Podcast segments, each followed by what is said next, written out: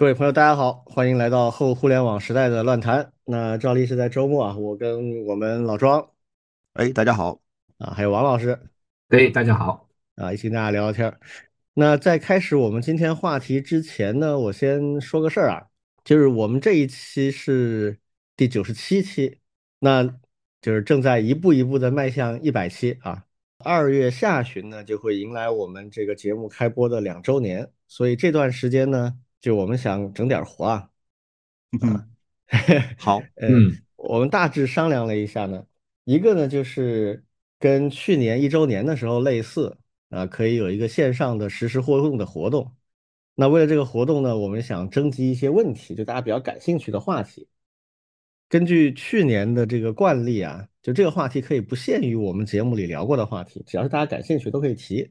那当然能不能聊的再说了啊。所以从我们这一期节目播出开始啊，大家如果有什么想在两周年的活动当中想听我们聊，或者想跟我们讨论的话题，都可以在我们的各个发布平台去留言。啊，在 B 站也可以，在小宇宙也可以，你就把你的问题提下来，就是说能不能在两周年的时候聊聊这个话题啊，说明一下就可以了。去年我们是有发一个问卷的，我们今年也会发，但是问卷会晚一点。我是觉得，因为听这种播客节目嘛，它有时候不一定那么追得很紧啊，不是说你最新的他一定每个人都追，所以我们就早一点开始预告这件事情，这样到时候可能刚好只听到九十七期了，那也没问题，你听到这个话你就可以去留言啊，这是一个事儿。另一个呢，就是我们也在考虑是不是可行啊，就是在上海搞一个线下的见面的活动，这个还没有最后定，但是如果感兴趣的听友多的话，我们可以搞。嗯，呃，虽然只能照顾上海以及周边的听友，但是我感觉应该也有一些朋友是在这附近的。啊，大家可以聚一聚，其他地区的有兴趣也可以自己组织啊，搞分会场都没所谓。这个我们还没最后定啊，但是有这个想法啊，也跟大家说一说。有兴趣大家可以留言跟我们讲讲你们的看法。其实我是很期待线下见面的了，因为因为我们在社区里，在社区里混的人都知道，这个 见面才是最像一个社区的样子。这个我很期待，非常，嗯，真的非常期待。好，我们今天还有荐书啊，所以我们就赶紧开始进入我们的话题。我们今天有四个话题要聊啊。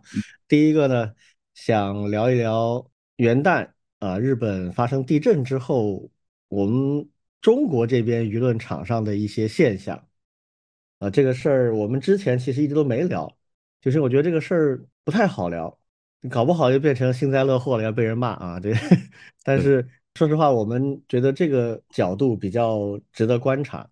当这个事情发生之后，国内的舆论场是经历了一个什么样的变化？你们有感觉吗？就从元旦到现在啊，其实已经挺长时间了，两个礼拜了。嗯，我觉得舆论场可能已经有几波的反转了。你你们的感受如何？我看到的一些，就最开始，最开始就是有一种，呃，怎么说呢？常规反应，就是，嗯，呃，日本肯定没事的。这其实三幺幺当时也这样，第一反应就是日本肯定没事的，啊，日本对地震这个对吧，防护的多好，这是第一阶段。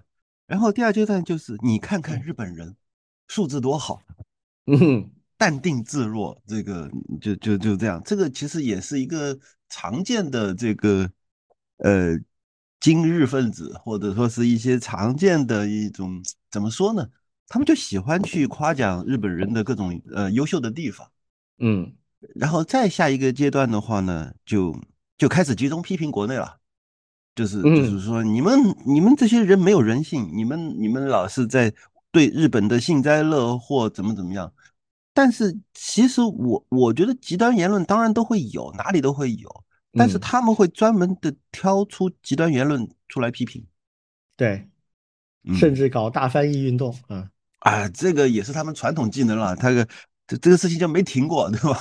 对，嗯，对，然后再接下来的话，就变成是就是一种怎么说呢？其实他们很难辩解，他们发现这个日本这边的救灾其实是有问题的，其实他们就有点凌乱了，然后就各种各种前后不搭的这种话都会出来。这些我大概观察到的就是这些，对，类似，然后他们还找很多的一些案例来。支撑他们的一些片面的言论。其实我们昨天在开那个年会，对，其中我们有一个学生在那个欧洲练 PhD，对他们做研究就是社交网络上的一些信息的一些分析，然后就是发现，对，因为欧洲还挺喜欢去研究一些特别是和政治相关的一些话题，嗯，对，就是那些有共同片面观点的人更容易聚在一起，然后呢，相互去增强对方的这种片面的观点。然后和另外不和你见解一致的，非常割裂，对，嗯，根本不去看你的内容，只要给你贴上标签，哎，跟我不一样的，不管你说什么，他都会去回击。对，所以信息茧房这个东西是人类的自发的一种倾向啊，就是双向筛选，我只听我想听的，然后再加上推荐算法的一些效果，再加上。现在的社交媒体这种 follow 或者是群的这种组织形式，很快就会形成一个你周边都是同态的这种状态。以前有一个很古老的游戏论坛，就 S 一啊，然后那个论坛上面就有一个人有一次说了一个很经典的话，他说互联网上就是分成不同种群的傻逼在同频共振，嗯，就是一个会得到另一堆的鼓励，然后。就是这种傻的程度会越来越强啊，也是够尖刻的。嗯，就是我我个人的感觉啊，确实就是跟刚才两位讲到的是一样的。刚开始什么都不清楚的时候，就有人开始吹。这个吹啊，我就在现在的舆论场环境下，它其实是一个反效果，就是它吹并不会让人觉得，呃，真的没事儿，日本人确实牛逼。其实很多人就不会这么想了。很多人看到这些吹的言论，第一感觉是，呵呵，你等着瞧，啊，会产生逆反心理，而且民众会有一些很奇怪的错觉，会觉得这是日本人自己自大。后面我才发现，好像不是这样子，就日本人自己的认知其实不是这么样子的。日本人自己的认知是觉得自卫队救灾是一直都不太灵，就没好过，啊，从什么三幺幺，还有之前更早什么福岛，还有什么乱七八糟这些。就每次救灾都是慢吞吞的，而且做事就做的不到位。而日本呢，又是一个相对有人讲说自我 PUA 耐受度特别高的一个种群啊，所以他们很多就真的能忍啊。就是很多事情我们看了都觉得嗯匪夷所思。像最近出现的一些在救灾那边发生的一些个案啊，一个小孩被烫伤，然后就拒绝救治，就几天就死了。那个真的惨，那个确实是太过分了。那个事儿是无可辩解的，就是因为那个是遇害的这个小孩的妈妈自己在推特上面去陈述的，包括照片各种东西，触目惊心啊！还有就是因为那个地震那个地方老人很多啊，如果不是因为是元旦的话，元旦因为有很多年轻人在外打工的回去了陪老人了，这次还发挥了一些自救的这种作用的话。如果不是元旦，是一般的日子里，那地震了，那边基本上百分之七八十的都是老年人，根本不具备自救的能力，那个伤亡可能会更加惨重。华师啊，有一个小网红，传播学院的一个女老师叫潘妮妮，她在 B 站上有账号，还粉丝挺多的，我也挺喜欢看她的一些视频。她非常非常了解日本，专门研究日本的。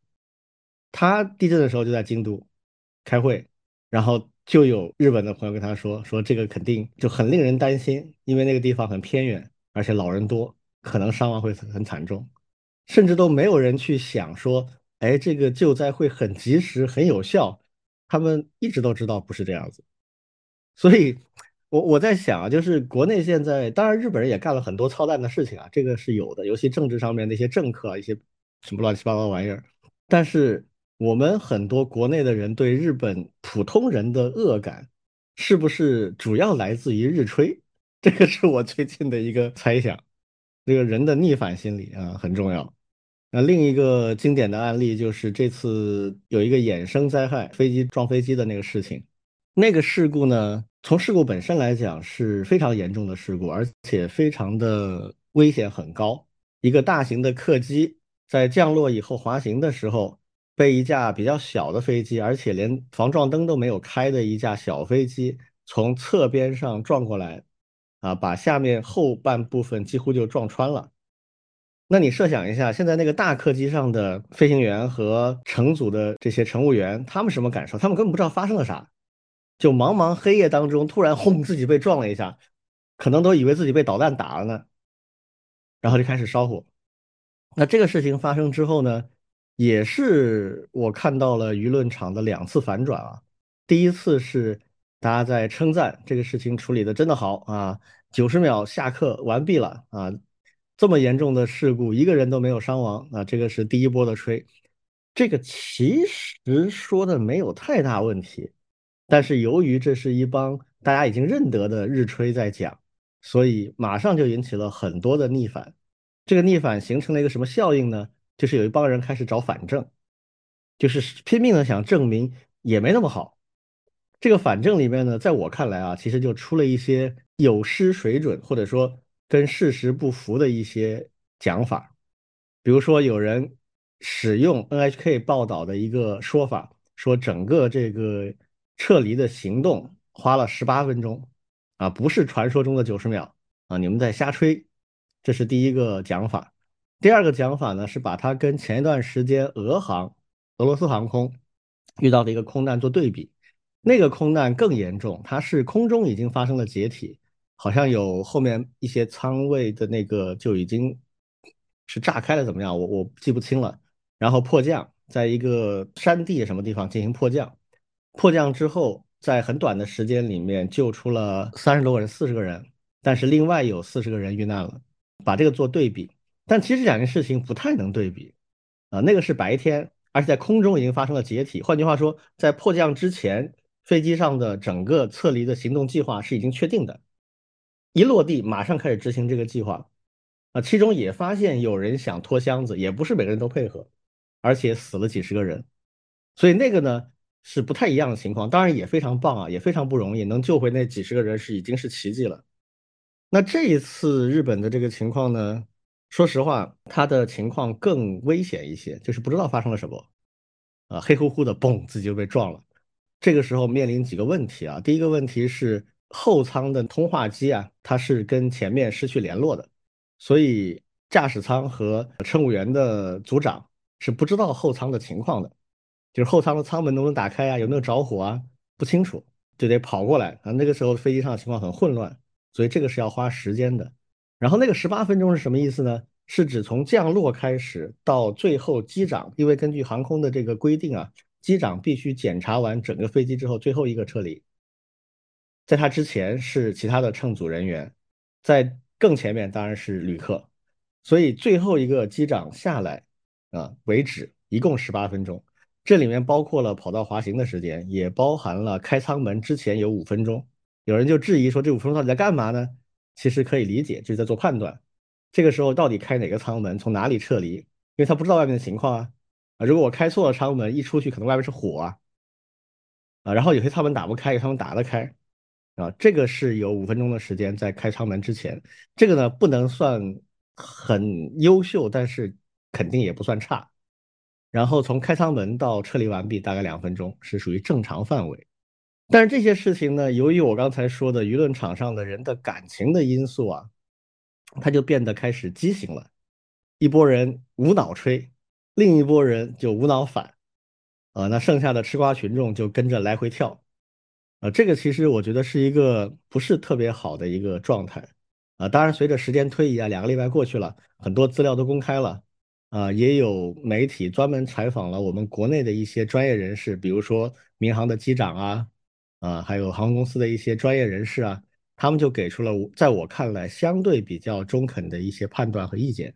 他们普遍就觉得，就是说这个事儿呢，肯定做的是不错的啊，不容易的，但是呢，盲目的吹也意义不大。因为每一个受过良好训练的机组都有可能做成这个样子，这是大家努力的方向。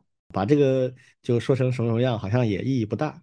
就这个就说明舆论场啊，它其实是带有非常强的情感因素啊。事实查证是要等点时间的啊，这个是我的一个感想。我看到的舆论场，另外还有一些极端言论，嗯，这种极端言论，我甚至是忍不住像像去。要挂他们的那种，就太过分了。什么呢？就是你你说日本人、日本乘客，呃，素质好，啊，快速撤离没问题，当然可以夸这些人，当然是非常的有素质，呃，听从指挥积极撤离。但是他们他们会做一些假设性的恶意揣度，说啊，这事情要发生在中国的这一一飞机的人得死光啊，对对，这种就太恶劣了，就就是一种反人类的一种恶意揣度。而且说实话，在那样的一个情况下，绝大多数的人类第一反应当然是听指挥。因为要保命啊，但是他们的恶意揣度就会说的啊，什么中国大妈啦，这一定会拉着自己的行李不肯走啊，这都什么？就是我我是觉得这样的一种恶意已经出离了简单的说，呃，我喜欢或者不喜欢这个事情，而是一种非常恶恶意吧？对，非常 恶意，对的，嗯，这种就只能我解释为叫恨国党，就他真的是恨自己的这个国家的人，是的。呃，恨自己的同胞，是的，由于各种原因啊，可能是失败情绪，也可能是各种方面的负面情绪累积，嗯，这种我觉得就是真的，就是人人一旦恨国啊，这个脑子就真的就不能叫脑子了啊，这就没办法。事实上，我觉得大多数人在这种时候都是会很谨慎、很听话的，而且也一定会有那些比较自私的人，就这种人类的本能啊，各国差不多的，就是。都会有一定比例的人，比如说一飞机里面可能就有一两个，就还是要开舱门去拿自己的行李，啊，之前那个俄航的例子，包括这一次日航的例子里都有，因为有录音出来了，啊，日航里面就听到有空姐在说，请坐好，不要拿行李，啊，就是在提醒大家，那肯定就是有人想这么干嘛，所以以这个为例子吧，就是我们听友们以后面对这样的一些问题的时候，可以多一些自己的思考，有的时候也不用着急下结论啊，可以去等一等。好，那这个我们就先这样哈。第二个话题，我们来聊一聊二零二三年的全球汽车行业的一些数据。虽然我们节目也多次的提到啊，中国的电动车、新概念车正在崛起，正在成为世界上的造车的一股很强大的势力啊，但是二零二三年的正式的数据出来，还是有很多让人很震撼的一些东西哈。呃，我先简单的说几个我看到的一些我比较关注的点，啊，有一些大家可能都知道，我只是重复一下。比如说，在二零二三年有两个比较确定的超越，第一个超越是比亚迪的电动车的销量，在去年的 Q 四，就第四个季度啊，是成为了世界第一，第一次超过了特斯拉，差距不大，多了一点点啊，而且这个呢，仅限于电动车的销量。但是这个仍然是一个里程碑式的情况。首先，我们比特斯拉要晚很多，虽然我们前面也做了这样的一些事情，但是真的被人们知道，也就最近几年的事情。甚至有人在做这个分析，我认为是有道理的。就中国电动车的集体爆发是源自于什么呢？有人认为是源自于上海引进特斯拉的这个超级工厂。这个项目当年是有很大的争议的。啊，一方面是做了很多破格的处理，让它很快速能落地，啊，那有些人觉得不公平啊，这是一个。第二个呢，有人很担心，就是这个时候完全对特斯拉开放生产、国内销售，它成本一下子降了很多啊。特斯拉现在是在中国这个市场是唯一一个能把价格降到跟我们国产车同一个水平的市场，就是因为有上海超级工厂。在欧洲不可能的，欧洲它永远比我们会贵大概三分之一左右。这个是很多人担心的一个点，但事实是特斯拉进来之后，几乎同步的，我们就开始各个车厂就开始奋起直追了啊，就真正的追赶就从那时候开始。这个不知道是什么具体的原因啊，可能有一些精神层面的东西，就是哎呀，真的再不真努力的话，可能真的没了啊。这呃鲶鱼效应啊，这是一个方面。但反正很短的时间里面，真的就追上了啊，这个是非常不容易的。第二个超越呢是去年中国全年的车辆出口，这个是不分电动车跟化石能源车的，就是所有的车辆的出口终于超过了日本。去年我记得大概在一季度三月份、四月份的时候，有一些一季度的数据初步出来的时候，有人就预测说，啊，一定会超过韩国、德国，啊，成为世界第二。就全年啊，结果没想到到了第三季度，大家就开始发现，哎呀，估计日本也能超了。这个是一个就在一年里面发生了非常大的变化。我们生活在这个时代的人啊，大部分产业链都是稳定的，啊，它不太会发生短时间里面的巨大的变化。所以我们看到这样一个变化，其实是非常难得的一件事情。这么大的一个产业，这么标志性的产业，在一年里面就发生了两次的跳跃，这个是比较少见的。然后去年还有一个值得关注的数据，就是有两个三千万啊，就是中国的全境范围之内的汽车产量和全国的汽车销量啊，都超过了三千万。这是个什么概念呢？就是可能大家对这个车一年生产和一年销售三千万，可能一时难以判断这是个什么数。我们可以对比一下，就是美国的它的销量，美国国内的一年的车的销量是多少呢？是一千五百万，就大概是中国的一半。嗯而当然，这个主要原因是它比较饱和了嘛，啊，这个这个很正常。但是你就知道这个大概是个什么量级的问题。那另一个对比的数字就是这两个数啊，产量和销量在全世界范围是多少？总量是多少呢？大概都是八千到九千万。啊，虽然去年的全球数据还没有完全出来，但是从前年以及去年前几个季度的数来推的话，大概就是八千到九千万之间。那也就意味着中国无论是产量和销量都占到全球的。大概三到四成，这个的恐怖之处在于这两件事情发生在同一个市场里，就是它既生产了百分之三四十，又卖掉了百分之三四十，这个在全世界都没有接近的。比如美国，它一千五百万辆的销量，对吧？挺高的啊，跟我们虽然差一半，但是也不少。但是它产量就差很远了，它产量才几百万，它大量车是进口的。那中国不是，中国是生产一大堆，又卖掉了一大堆。啊，中间有一些不重合的几百万，很正常。所以这个数字也就印证了一个点，就是中国正在从一个制造业的国家变成一个制造和消费双重的国家。很早以前就有一些理论家写过这方面的文章啊。当世界上最大的生产制造业国家和最大的零售市场合二为一的时候，会产生一个化合反应。这个化合反应会使得这个国家的韧性和它的对全世界的影响力啊，会达到一个前所未有的一个状态。这个情况是发生过的，就是六七十年代的美国，现在可能会第二次出现这样一个国家，而且这个形势看上去是确定的啊。那这些搁一边哈，其实我看到的那个报告里面最引我注意的其实是下面这个数据，就是中国国内的车辆的销量，按照公司来划分。一直以来，过去若干年啊，最多的都是大众啊。那大众呢，这两年都不太好，增长很少，甚至略有下降。比亚迪在追，那追到什么程度了呢？去年的数据是这样的啊，就是大众全年在中国国内销售了三百二十四万辆汽车，那比亚迪是多少呢？是三百零二万辆，就两个的差距已经到了百分之十以内啊。不出意外的话，今年肯定就超了。这个是在中国卖掉的车，这个事儿为什么我觉得很震撼呢？就首先它这个是不分新能源车的啊，它这个是所有的车，其中新能源车只占不到一半大部分是传统能源的车，这是第一。第二就是这个事情发生的实在太快了，我设想了一下，你们也可以试着回忆一下，假设不说多了，五年以前，啊，一八一九年，嗯，你随便在街上找个人，你跟他说。啊，有一个国产品牌的车，很快就会超过大众的销量了，这有人敢信吗？嗯，笑话，人觉得你疯了，不 敢国产车什么鬼？嗯，那个时候国产车是鄙视链底端，对吧？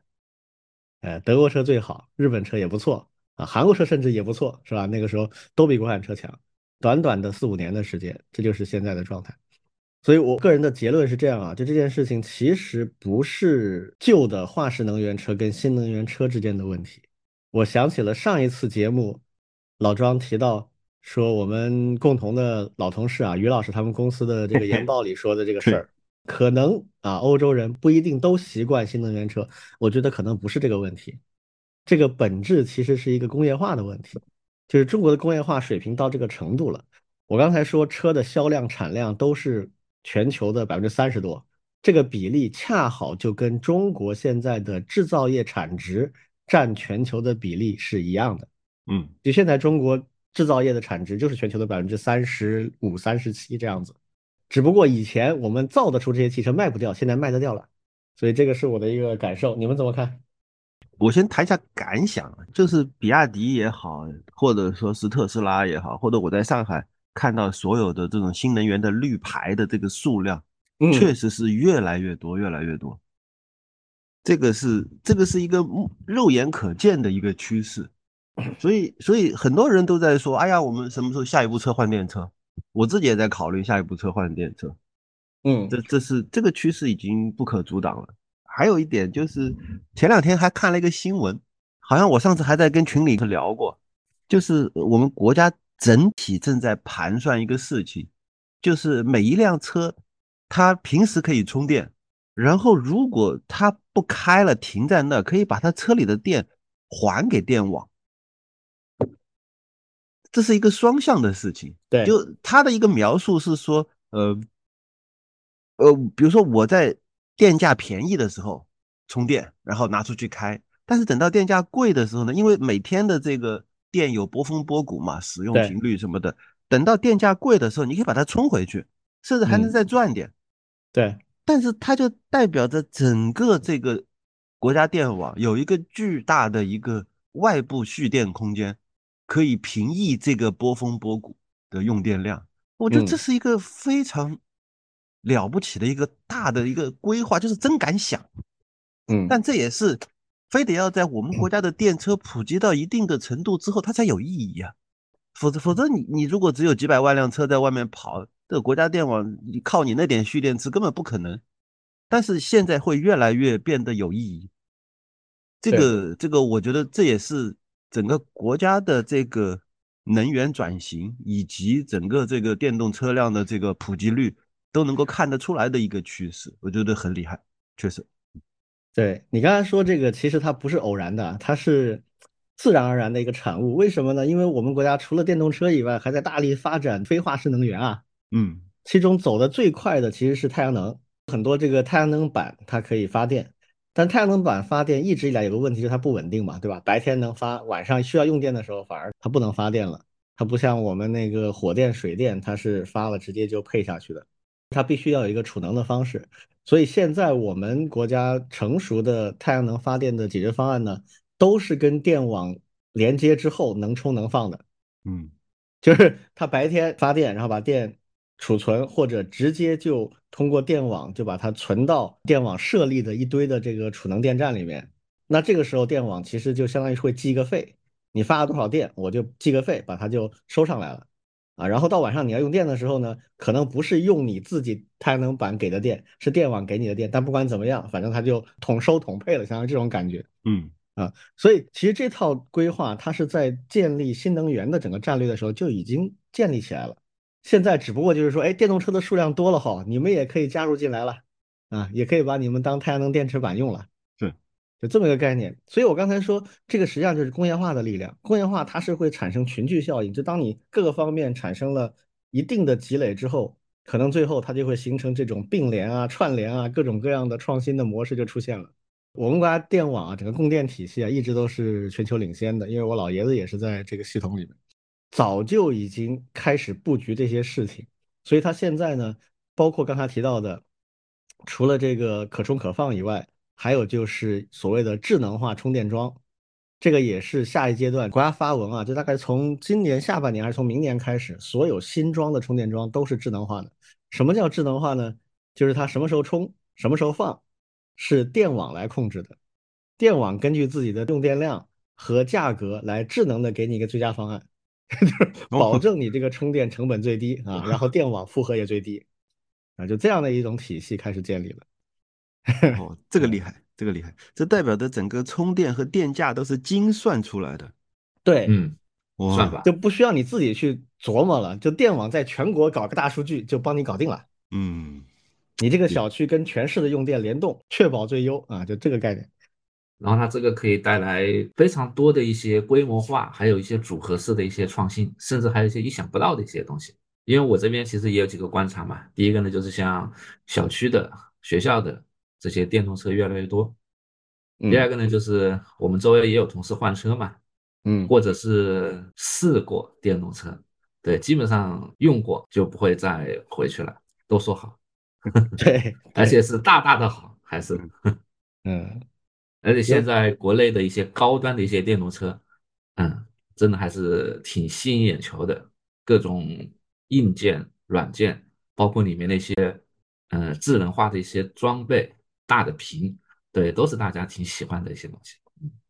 对，我最近看到这些数据，我都觉得难以想象。像华为也好，还有比亚迪也好，一些高端的车型，就是定价在五十到一百万人民币这个范围之内的，动不动就是预售就一万多辆，或者几万辆这种数量级。就他这个车发布会开完，就比如说五十个亿就进账了，对吧？它五十到一百万的这个定价，卖一万辆出去就是五十个亿了。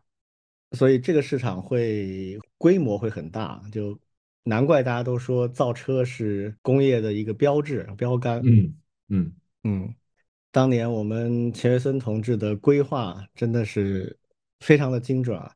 他就说嘛，从航天导弹，然后到造飞机、造汽车，抓住这条线，工业化就搞定了。在他去世十多年之后啊，这个我感觉基本上都做到了。可能他那个时候唯一就是没有预计到计算机和人工智能发展有这么快，所以这块好像布局没有那么的 提前啊。但工业化这一块真的是就没啥，一切都照计划搞定了啊。好，那这个话题我们就先说到这儿吧。啊，下一个我们来聊一聊一个编程的话题啊。王老师给我们分享了一篇文章啊，是一个叫 Codecademy 的一个网站，它实际上是一个做编程教育的一个网站。发了一篇文章，这篇文章呢，它的主题实际上是提了一个问题，就是最近的这个 AI 啊，尤其生成式 AI 的这一波潮流之后，会不会大家以后就不需要学编程了？所以它题目叫做 AI 是不是会杀死编程啊？是这么一个话题。关于这个问题，你们怎么看？就是 AI 的发展，尤其是生成式 AI，啊，尤其是。自然语言的理解和一些代码生成的 AI 以后越来越成熟了，编程这个领域会发生什么变化？比如说，是不是真的就不需要学习编程了？而现在会编程的人也慢慢的就可能找不到工作了，或者类似这样，还是有什么别的可能性？这个你们怎么看？我先举个例子。对，举个我身边的一个朋友，他他在那个美国，他是学那个新闻传媒的。我们前面曾经聊过那个文科生、理科生，他就是典型的理科生。哦，说错，典型的文科生，典型的文科生啊。嗯，对。然后呢，他们现在因为他在读那个 PhD，现在呢在做各种各样的一些课题。对，因为像这种量化研究是文科里面的一个嗯绝对的一个趋势。对，对就是如果你有想好的成果，一定需要一些量化的研究。哎，那他呢就挺有意思的，就是他们学校啊有一个社团，对，里面有一些开发者，对，能够提供各种各样的一些，哎，帮你去做一些编程啊、数据分析的一些事情。啊，对，好，然后他干啥事儿呢？对，第一个呢就是他说，哎，我也会去做网网络上的一些数据的一些抓取。但是呢，我的这些东西啊，都是用 GPT 写的。我可以用 GPT 写一些初步的代码，然后呢去做一些简单的分析，其实就是打个样。呃，我我的什么问题，大概呢我想做一个什么样的事情。但是呢，他把这个事情做好以后啊，这个东西是一定是不能够直接用的。他会去找一个相对专业化一点、能够看懂代码的，然后我就问他，他说：“哎，我我想做这样一个分析，然后呢生成了这样一个代码。”你们帮我看一看，它生成的这个代码呀，是不是就是我想要预期达到的这样一个事情？嗯，对他，他要去做这个事情。然后呢，他说，哎，他们现在好像像类似他这样做的还不止一个，形成了一个小的一个模式。嗯，那那些开发者呢，成天看那些 GPT 帮他们生成的这些代码的一些正确性呀，这样的一个情况，嗯，他们还挺开心的。对，嗯，这个呢，其实就是一个影子啊。我想说的是啥意思呢？其实周围也有一些人来问我们，哎，你看现在 GPT 很牛啊，你什么都可以，代码都可以生成的。你你们做编程教育的不用了，GPT 以后都可以取代了。对，然后我们就会跟他去解释，那虽然 GPT 可以给你去生成一些代码，甚至生成的比一些普通人还要做得更好。但是呢，你怎么样去利用它生成这些代码，真的去解决你的问题？你得去看懂它，你得去优化它，你甚至还会对它去加工。这个呢，和我们现在去做内容生成的逻辑一样的。虽然呢，它也可以生成一些文字，但是呢，我们可以看到，大部分的一些文字，当然，如果你你确实还是在这方面有一定的优势的时候啊，你肯定还是要去做一些修改，让它按照你的方式去做。而且呢，我们也知道，现在 GPT 它肯定不是一个一次性生成的，一般都会对它做一些反复的一些反馈调试，可能才会生成你最优化的。那这件事情呢，目前肯定是一个非常重要的一个一个点和趋势。对，那如果你连它生成的东西你自己都没有一个质量或者是价值上的判断，那基本上你就成为它的一个附属了。那我们就会说，那如果是这样的话，首先你不光说不学编程这些东西，你还得尽快的去理解它。这样的话，你才能够更好的去利用到像 GPT 这样的一些工具。对，这个呢也是为什么我当时看到那个 AI won't kill programming 这个这篇文章的时候，对我就点开去仔细看了一下。对，哎，发现有些理念呀和我们的一些想法其实还是有一定的一致性的。嗯，我先说这些。我接着王老师的往下说，就是点穿了这个问题，就是编程技能可能不重要，但是全民素质素养会更加重要。嗯，哼哼，对吧？就是就是你可能不需要具体的编程技能，或者说你具体的编程技能，你在需要的时候你当场学都来得及，因为反正也就那么点东西嘛。但是如果你没有一些基础知识的了解，你就做不到。嗯。比如说，我们上次在那个参加一个蚂蚁的活动，有一个朋友在那边，呃，介绍一个开源项目，就是叫 DBGBT，。嗯嗯嗯，就是他意思就是说，你用自然语言，他帮你生成 SQL。嗯嗯，但是这个自然语言也不能乱问问题啊，你也得对那个数据、数据下面的表结构，对于到底有哪些东西，它们互相的关联关系，你得有了解，否则你提不出正确的问题。对的，嗯。是的，那么，那么对这些表结构的理解，你数据库基础知识总得懂吧？对，这个关系型数据库那一套逻辑，或者如果不是关系型数据库，是这种什么呃文档数据库啊，什么 key value 数据库啊，到底是什么区别？这些基础概念，如果你不懂的话，你根本无法写写出，或者是用自然语言说清楚。那再往说，就是任何你想要实现一个功能，你得描述出来啊，你描述不清楚，人家实现出来东西只可能是乱的呀。那最坏情况就是会有很多轮、很多轮的交互，你始终说不清楚你要啥。然后那个 GPT 就算是真的，你一行代码不用写，但是效率同样的低下，因为它会反复的去猜你到底要啥。对，而它那个猜不是人类的猜的逻辑。对，对的，你很难跟它共鸣，就是你得去 试。嗯嗯，所以真正呃 AI 或者是任何其他的未来工具。帮助人大幅度提升效率，依然有高手和低手。对，用的好的，他就真的能大幅度提升效率；用的不好的，照样很笨拙，照样你搞不搞不清，照样得不到你想要的东西，或者你根本不知道你想要什么。那这还是需要一些基础素养。这些基础素养，呃，目前看来最理想的训练方式，可能是对学编程，然后才能够更好的理解它。也许你将来可以不不编程。但是你你学编程这个过程逃不掉，对对，所以学编程是为了以后不用编程，对。对对，这个好。我正好昨天咱们那个学工部个训练营啊，嗯。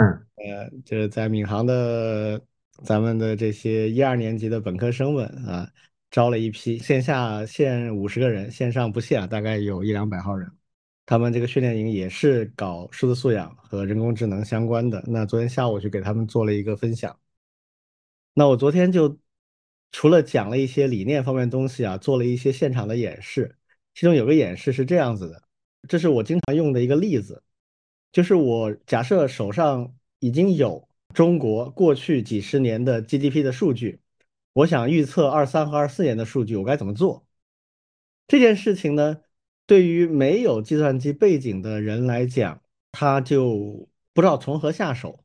但是如果他有一点统计分析相关的基础，那么其实借助现在的一些工具，他就可以上手去做了。比如说，我们就现场的演示了一下，我们就在 GPT 上提这个问题，那 ChatGPT 会给出非常清晰的指示。他说：“你可以把之前的数据放到一个文件里，这个文件应该包含这样的一些东西。”但他没有讲很具体啊。那我就会很清楚的知道，哎，这个最理想的就是一个 CSV 的一个文档啊，逗号分割的一些数据，每行是一个年份和它对应的 GDP 数就可以了。给他这么一个 CSV 的文档啊，我真的上传这么一个文档之后，GPT 就写了一段 Python 的程序去把它显示出来。然后接下来他说，哎，这是一个时序数据啊，我们可以经典的有线性拟合，有这个 ARIMA 这样的一些经典的算法，还可以用神经网络等等。我就说，那你给我写段程序来预测一下吧。他就真的给出了一段用成熟的 ARIMA 的实现来做的时序数据的一个预测的一个程序。这个过程展示下来，那当然学生们就会觉得哇，真不错啊！这个就是完全什么都不用做，因为他展示的程序我 copy 出去就真的能跑的。但是接下来我就告诉他几个问题。首先，第一个，你跟他交互的过程当中，我会交互的很顺畅，原因是什么呢？是我其实自己就掌握这方面的技能。对，怎么产生他要的数据文件？CSV 我很熟练，就给他了啊。否则你还跟他纠结半天，你给他 Excel，他不一定能搞定啊。这是一类事情。第二类事情，他产出的文件其实是有问题的。我运行完了之后，就有一些 warning，那我就把这 warning copy 下来给 GPT，我说这个 warning 到底啥意思啊？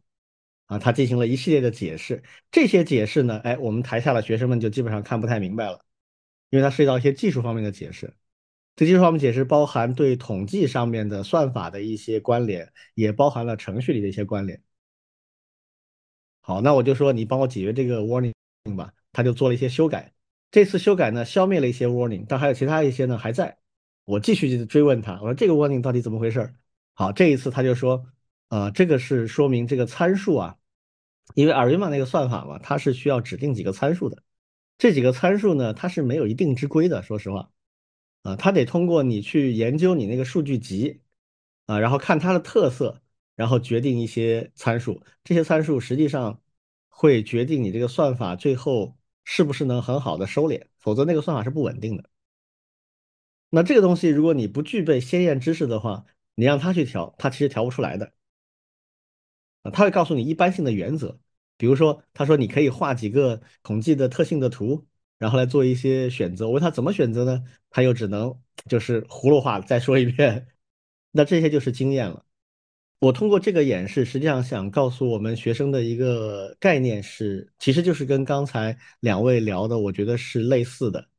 你越是对这些数字科技的原理比较了解，而且最好有一些实操经验。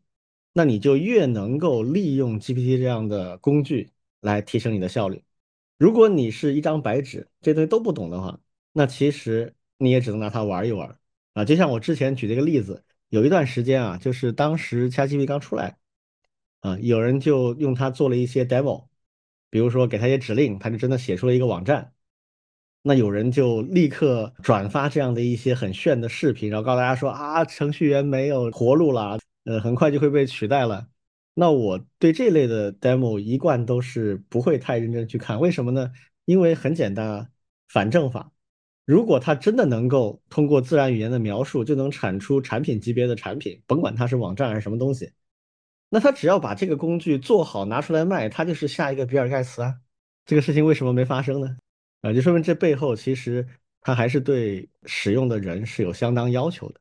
而且对那个解决的问题本身也是有一定的限制的，所以还是回到我以前经常讲的一个观点啊，就是我们上次也分享过这个讲法，就是什么叫数字素养？我个人的定义就是数字素养就是用计算机解决问题的能力。以前你要用计算机解决问题，你得写那个打孔的纸带，用什么汇编一类的语言。那后来呢，你可以用很多高级语言来写。再后面呢，你可以用高级语言加上类似于 Stack Overflow 这样的网站来写。那再后来呢？你可以用 AI 来帮你写，但是它仍然是利用计算机解决问题这个范畴，只不过计算机会用法会越来越多，可能越来越普及。那换句话说，AI 发展的很好，它会带来的影响是我们使用计算机更容易了。就王老师贴的那篇文章里面有一个观点，我觉得挺有意思的。他把 coding 跟 programming 这两个词分开来解释。啊，这个我我不知道是不是他们经常采用的一种套路，反正我是第一次看到。啊，因为 Codecademy 它是一个做编程教育的网站，所以它当然要证明这个不一样，然后他想出了这样的一个概念的分离，我觉得挺有道理的。他解释的是说，coding 就是你给计算机一系列的指令，让它帮你做事，只要是符合这个表述的，其实都算 coding。啊，这是编码啊，这个直译叫编码，实际上就是给计算机灌一组指令，计算机照此办理就把事儿解决了。那你跟 GPT 聊天也符合这个定义，然后呢，programming 呢就是比这个更 low level 一点的那些目标和任务，就是他要去直接访问计算机更底层的能力。这个对比是不是就很像汇编语言跟高级语言的那个那个感觉？嗯，所以以后我们直接写传统编程语言的程序，就类似于二十年前写汇编，然后借助一组新工具。包括代码生成的大模型，以及 Copilot 这样的编程助手，然后去生成那些代码，哎，就相当于是汇编跟高级语言混杂啊！你可以用高级语言生成一些汇编，还可以手写一些汇编，啊，就这种感觉。我记得当年 Delphi 特别吸引我的一个点，就是 Delphi 它允许内嵌汇编啊，就是你写 Pascal 的程序，然后中间有一段儿，你直接用一个关键字里边嵌一段汇编代码进去。啊，我还真干过这事儿，就是有一个算法，它中间有一段特别的性能敏感，你把它改成一个汇编的实现。呃，以后有一段时间，可能我们程序员都会干这种事儿了，让 AI 帮你生成，然后你手工的去调优，这恐怕会持续一段时间。OK，那这个话题我们暂时说成这样啊，下面是我们今天最后一个话题，叫文科大牛亲历记。为什么叫这个呢？因为我我们几个人啊，最近都很偶然的，都分别碰到了一些文科领域的大牛级别的。这个大牛级别什么级别呢？至少得是一个头牌学校的学院院长级别啊。嗯，然后也可能是国家的一定范围的专家学者啊，就这个级别，影响力相当大。有帽子的，有帽子的，对对，有帽子的。哎，正好老庄碰到，我跟王老师我们也碰到了。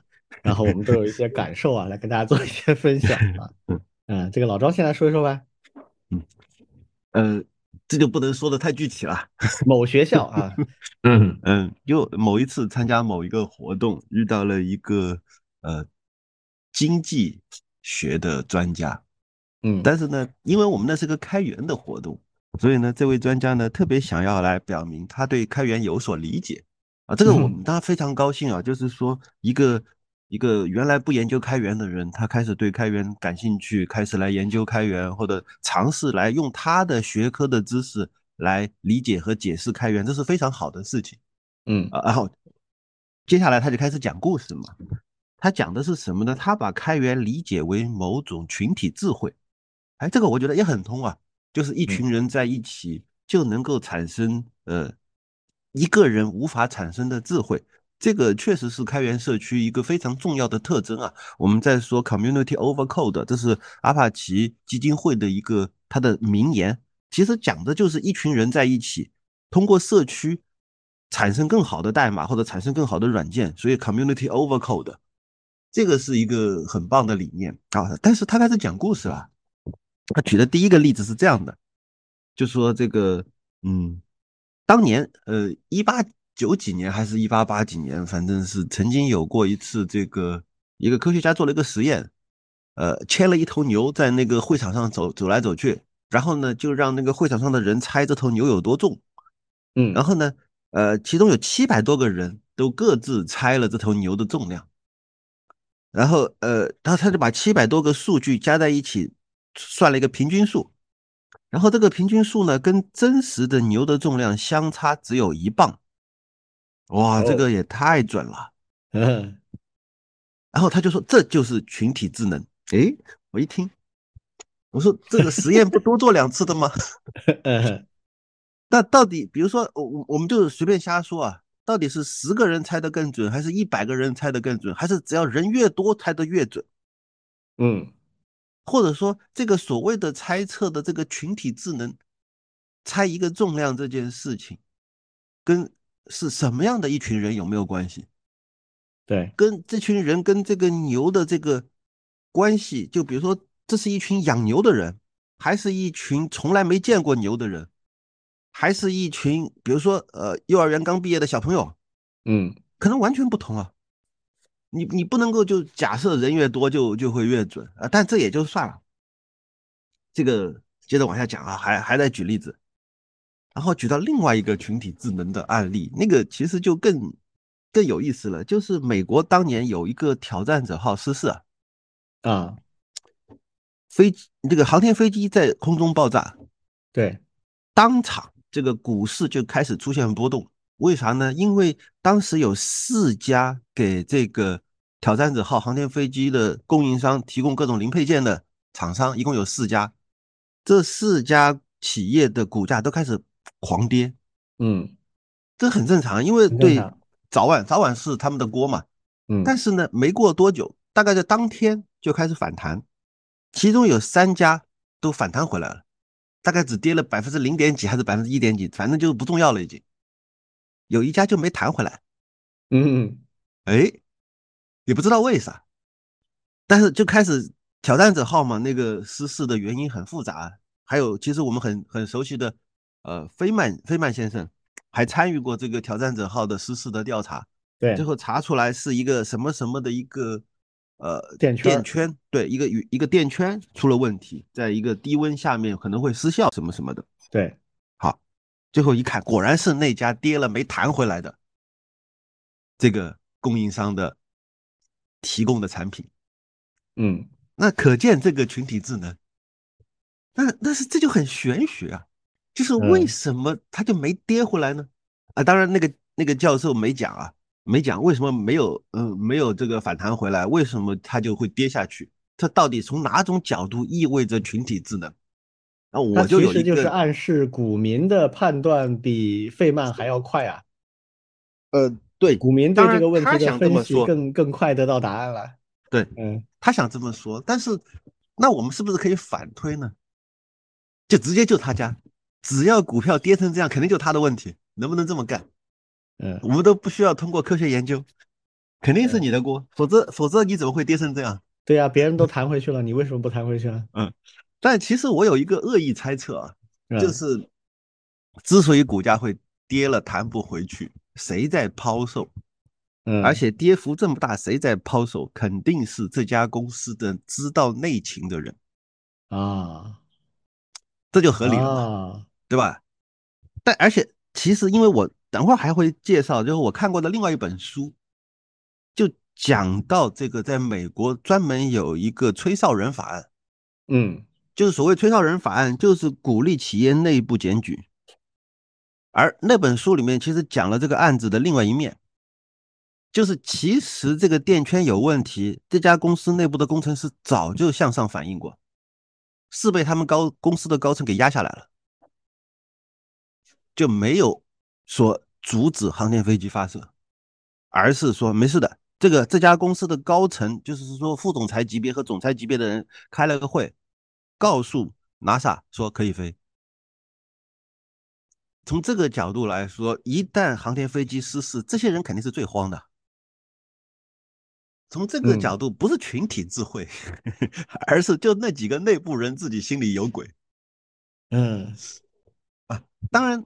当然，我们不是想反反对群体智慧啊，但是我我认为，如果我们要去讨论群体智慧，应该是在这个科学研究的基础上，你真的去研究一群人，他们怎么样在一个开源社区里创新，你去研究这个，你别你别弄这种传奇故事来证明群体是有智慧的，群体没智慧的事情也太多了，哪年的每一次的是吧？所谓的股灾。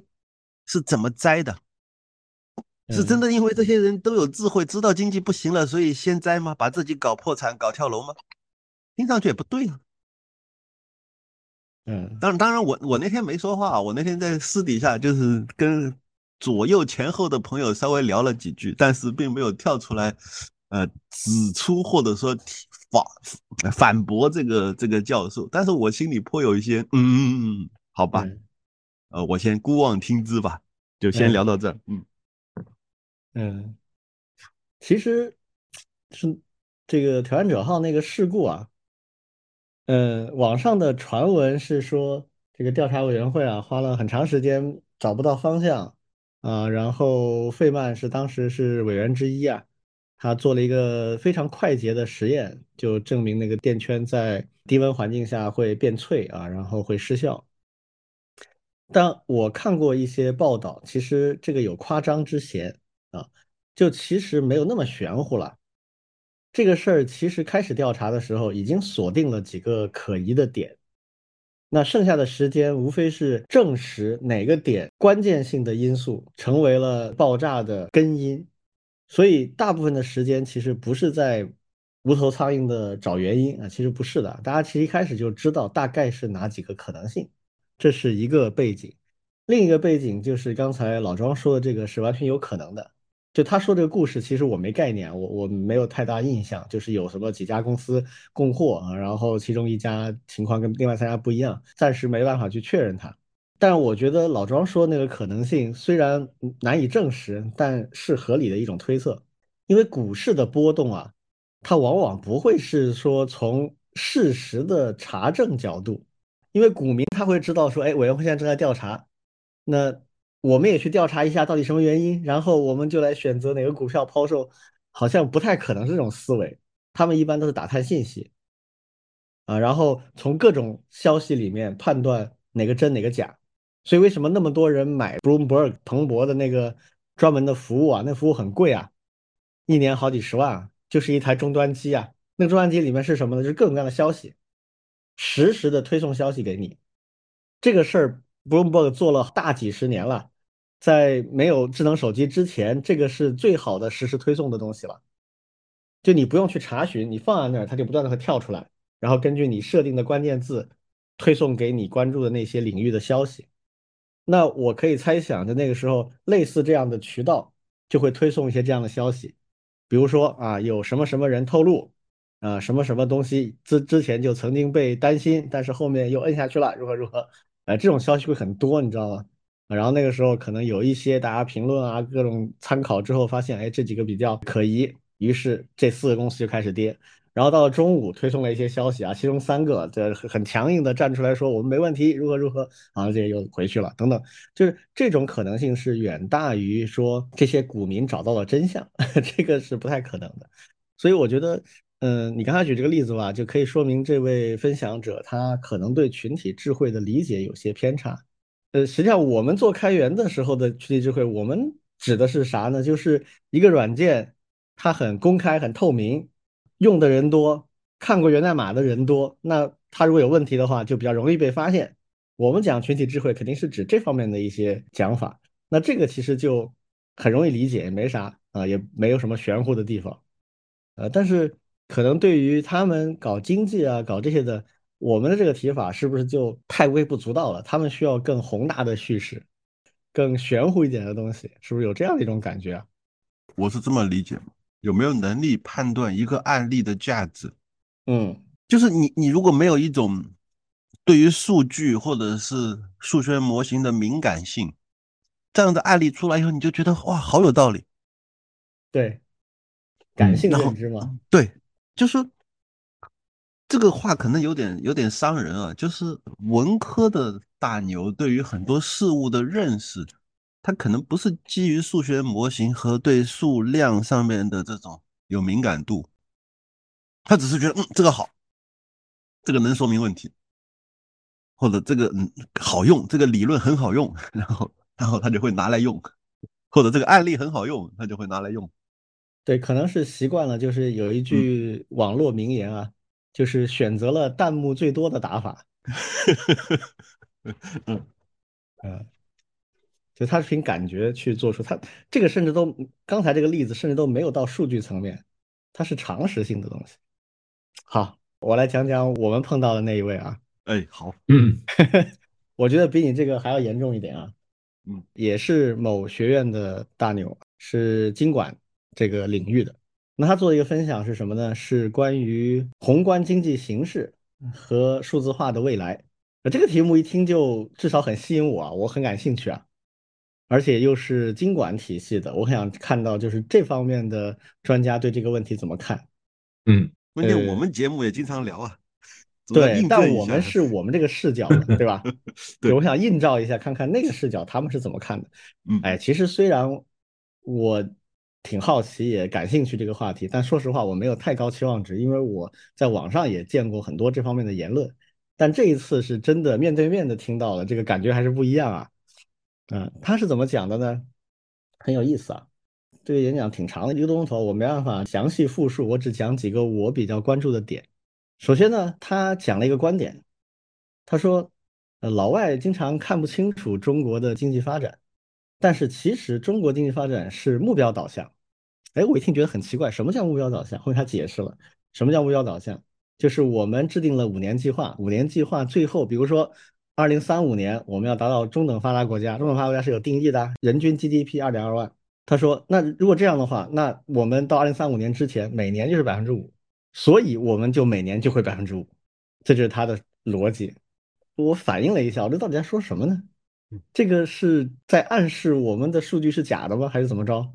我就有点奇怪了。啊，后面他又讲说，哎，那我们来说一说啊，这个为什么我们能做到这个百分之五？嗯啊，然后这个讲了一堆，但是这一堆呢，就我一点也听不出他真的论证了能做到每年百分之五，是一些比较虚的东西啊，就没有办法。真的阐述说，比如说我们哪些关键政策啊，经济面哪些地方会往这个方向去努力，这方就讲的很少。但是他突然讲了一个很奇怪的观点，他说我们现在经常提卡脖子这件事情，他说我觉得卡脖子这个被严重的高估了啊，有炒作的嫌疑。到底什么意思呢？他觉得就是说，实际上我们真的是被卡脖子吗？他说：“我们跟世界上所有的国家互通有无，这是一个一般性规律啊，我们是不可能违背这个东西的。如果我们什么都防卡脖子，什么都自己做一套，那么以后谁还跟你做生意啊？啊，他是这么一个逻辑。然后提到说，哎呀，我们现在国内的智库跟美国的有很大差距。我们智库一提就是防卡脖子，我们要造光刻机，一二三四五，啊，那美国那边提的都是。”更加战略性的高度，就是基于规则，说中国是有可能破坏我们的规则的，所以我们要怎么怎么跟他怎么怎么样。后来王老师说我啊，说学校里绝对没有人可能做的事情，就是听到这个地方我忍不住了，我说了一句话，我就坐在下面，我坐在第二排，就在跟他很近的位置，我就说那也不是我们想脱钩啊，是美国人想脱钩啊。呃，这个问题显然就是让他也顿了一下，就是。呃，但是久经考验啊，老专家还是很厉害啊，立马就说了一些，把他圆了一下，啊，说这个啊，我我也不是说我们要脱钩啊，嗯，但是我们看待卡博这个事情应该更战略一点，更有高度一点，还是要跟国外互通有无的嘛，啊，就这么讲了一下，这个是一个啊，就是前半部分发生的一个点。后面一半呢，又有另外的一些观点，比如他提到关于数据治理，因为后半部分讲数字化嘛，数字治理实际上现在比较有作为的，其实就是中美日欧洲啊，其他的其实就谈不上。哎，我就发现一个很有意思的点，他谈到这个话题的时候，对于美国做了什么，日本做了什么，欧洲做了什么，啊，这个讲的非常的完整，讲的很多这方面内容，但中国呢，他就几乎没讲什么。就其实他要么不知道，要么他不愿意谈中国做了什么，他只提了一点，他说中国现在呢，数字平台希望能够严管啊，谈数字主权，那这个就不符合西方的价值观嘛啊，他们就反对，反对我们就很难在国际上推得下去，所以可能现在说法也就开始变化了，那个意思就是我们可能也不会坚持这一套了，啊，这个显然跟我了解的情况就正好恰恰相反啊。我们肯定会坚持这个的，而且不管别人怎么做，我们都肯定必须会这么做，这个是不会变的，这是基本国策。就整场演讲下来，给我的感觉就印证了我们上一次聊文科生的时候我的一个判断，就是我们大部分文科的大牛呢，他是停留在过去欧美创立的那个体系里面，他是按照那个体系去思考和做学问的，他完全没想过这个体系如果不 work 怎么办。这个事儿十年以前，咱们还可以说，哎，反正也没遇到什么问题。但现在不是了，现在就是已经遇到这个问题了，就是那个体系在我们这儿真的走不下去了。我们以前全球化的东西，那我们很支持啊，很同意啊。但现在人家就逼着全世界都不卖你东西，原来卖的好好的东西现在不卖给你了，而且现在已经卖给你的也不让你用，啊，坏了之后配件都不给你，没法修。那这个东西，这其实是个很鲜明、很容易判断的一件事情，但是在他嘴里就变成了另外一种概念，啊，就是一个会。利用规则，随时改变规则来保护自己，强调单方绝对安全，强调美国例外论的帝国，被他说成是重视规则的天命昭昭啊这样的，而我们被迫去反对卡脖子的一些行为，变成了逆时代潮流的，不跟世界互通有无的一种逆流。所以我当时你知道我怎么想吗？我就觉得，哎呀，我碰到了现代的王朗啊。但我还是比较客气啊，我只是提了一个问题啊，没有站起来骂他啊，说明我还是比诸葛亮差一点。嗯，这件事情的可怕之处在于他级别挺高的，而且是时不时被要求写内参的，就是直接可以上达天听的这种人。当然有这种资格的人也很多啊，那上面听不听的另外一码事啊。现在看上去未必会听的，这个不一定那个。但是他经常戴着这个帽子到处去演讲。对着几十几百个老师、学生，还有社会上的人去讲他这套观点，就真的影响挺大的。而且看上去年纪也不大，应该跟我们差不多，年富力强，还能干很多年。嗯，是对。其实，在学校里面，特别是文科那边，其实还挺多这样的。而且呢，他们还特别喜欢道学说，而且呢，他们还会写各种各样的一些内参，包括上面的一些政策的一些建议，对，都会去写。包括我们像教育那边的一些专家老师，嗯，影响力其实还挺大的。教育学的我们还没听过啊，可能更可怕。毕竟这个教育部还真是被他们影响了啊。其实李军刚才说的那个老师所发表的言论，我正好前两天看到一篇，也是一个著名的文科大牛，是叫施展啊。对他写过一篇文章，叫《创新与内卷》。嗯，大概的意思其实也在讲卡脖子的事情。嗯，然后呢，他就意思就是说，你看，呃，我们国家这些所谓解决卡脖子的问题，但是他们在低质量的内卷，卷什么呢？就把一个一个的所谓的成熟领域卷到白菜价。嗯，然后呢，一直没有能力去创新，就是一般就是什么呢？国外。创新了，然后呢，我们发现我们被卡脖子了，然后呢，我们就要解决这个卡脖子的问题，我们就在国内卷卷卷卷卷，一直卷到什么呢？我们真的能够国产替代了，卷到我们真的能够把这个国外的这个高价的产品变成呃白菜价了。但是他就说这会形成一种路径依赖啊，这个名词都很有意思啊。所谓路径依赖，就是我们一直在解决卡脖子的问题，而国外一直在创新。嗯，于是呢，我们一直在跟着别人的最新的那个什么什么东西在后面追，啊，比如说再过十年，这些所有光刻机的问题解决了，中国已经把光刻机都卷到白菜价了，但是国外又会又会有新的创新出来，这个时候我们又得去解决那个卡脖子的问题。他觉得这是一个他发现的一个现象，啊，听起来是不是有点道理？这个难道最近文科们突然？集中精力来打卡脖子概念了吗？这么巧的吗？是，我觉得他们这个在又是他们很熟练的一套逻辑，就是所谓的扩大化。嗯，其实我们现在真的反击卡脖子的领域多吗？不多的，基本上军工里面的，然后大飞机这种，然后芯片是主要的地方，然后是个别的专业软件，就这些领域啊。其他当然有一些人挂羊头卖狗肉骗国家钱的那个有啊，但是成不了气候嘛。其他很多领域其实没有这个问题啊，相关领域我们也在做创新的东西啊，比如说光刻机，我们现在已经布局了好几个技术路线，之前我们节目里聊过的，有一些技术路线是国外根本没做过的，是我们全新的，面向下一代的芯片技术的。那这种不算创新吗？嗯，就是他们的一个论证的问题在于缺乏事实和逻辑，就是凭感觉。对，但是能把这话说的让你觉得。哎，好像很有道理，再加上他们戴的帽子和光环，那很多人就会信啊。其实有点像我们上次说的不明觉厉的那种套路啊。对，但是他会把整个中国的经济发展、产业发展都总结成一种所谓的，在他看起来就是很 low 的内卷。我觉得还是一个见识问题，或者就是立场问题。我倾向于认为是立场问题，而不仅仅是见识问题，因为这背后都是话术啊。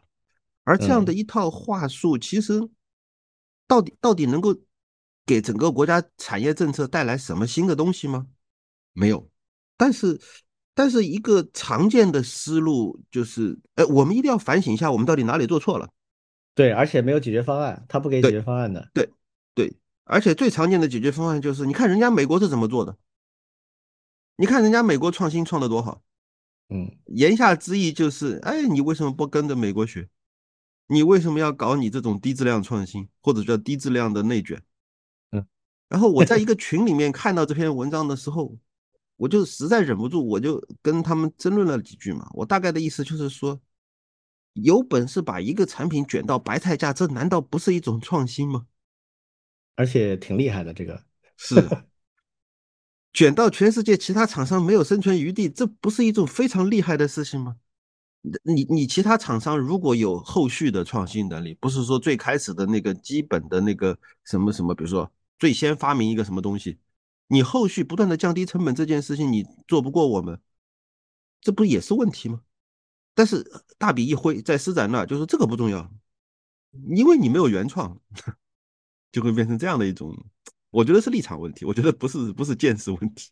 嗯，我在想，他们有时候是不是就是特意通过这样的一种模式来体现他们在专业度，当然打引号的，或者是在这个领域的这种地位。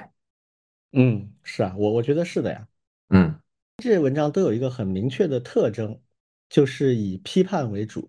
嗯，这个不对，那个不对，但是他没有解决方案。对的，对的，而且他只选择那些可批判的点，他从来不选那些同意的、赞成的点。当然这个没问题啊，你批判是可以的，你不提解决方案也是可以的。但如果你百分之九十九的时间都只做这一件事情，那你的价值在哪里呢？就好像你研究解决方案的时候，你才可能发现你之前理论里面的一些问题。举例子来说，他批评这个内卷啊，这个白菜价啊，做产业化而没有原创。那 OK，那我们该怎么做呢？我们是不是要加大对原创的创新的一些支持和激励呢？那你一看发现已经在做了，而且力度还挺大，那你怎么办？你只能接受这一点，然后你再仔细去研究，你会发现原创有没有成果是有的，但只不过没法做到每个地方都有。